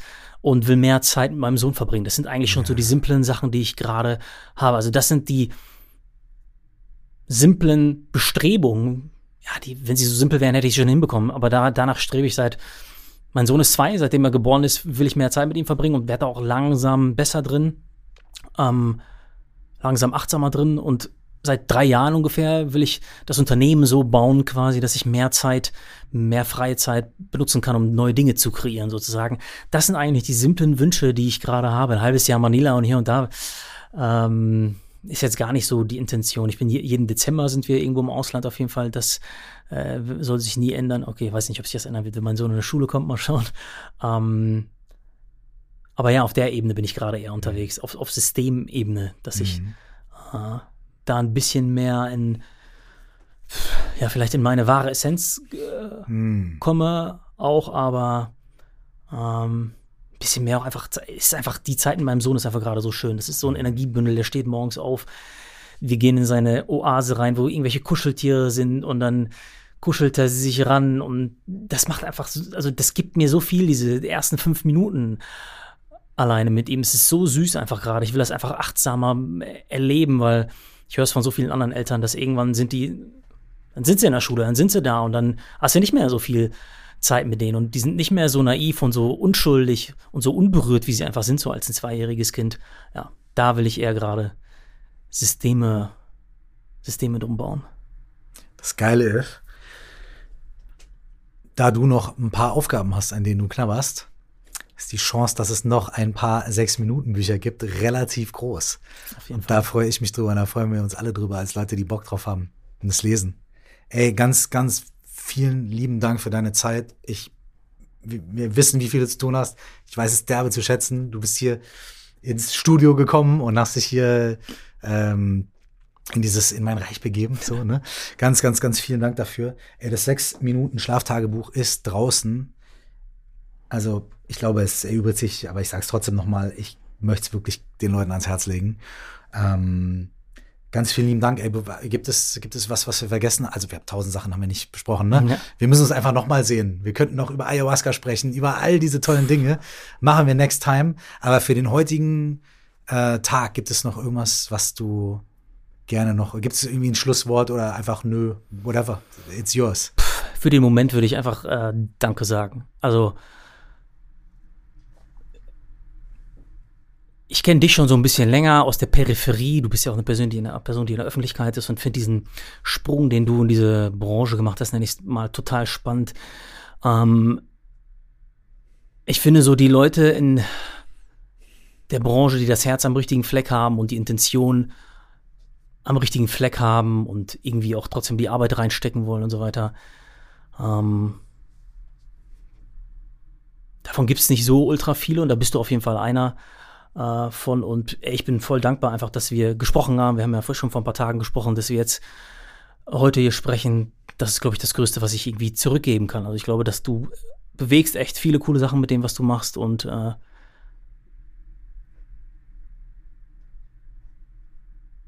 ja, bist einfach auch voll das große Geschenk an die Leute, die du bedienst mit deinen Sachen, mit deiner Musik, mit dem Podcast, die du machst. Und ja, ich würde einfach sagen, weiter so und danke.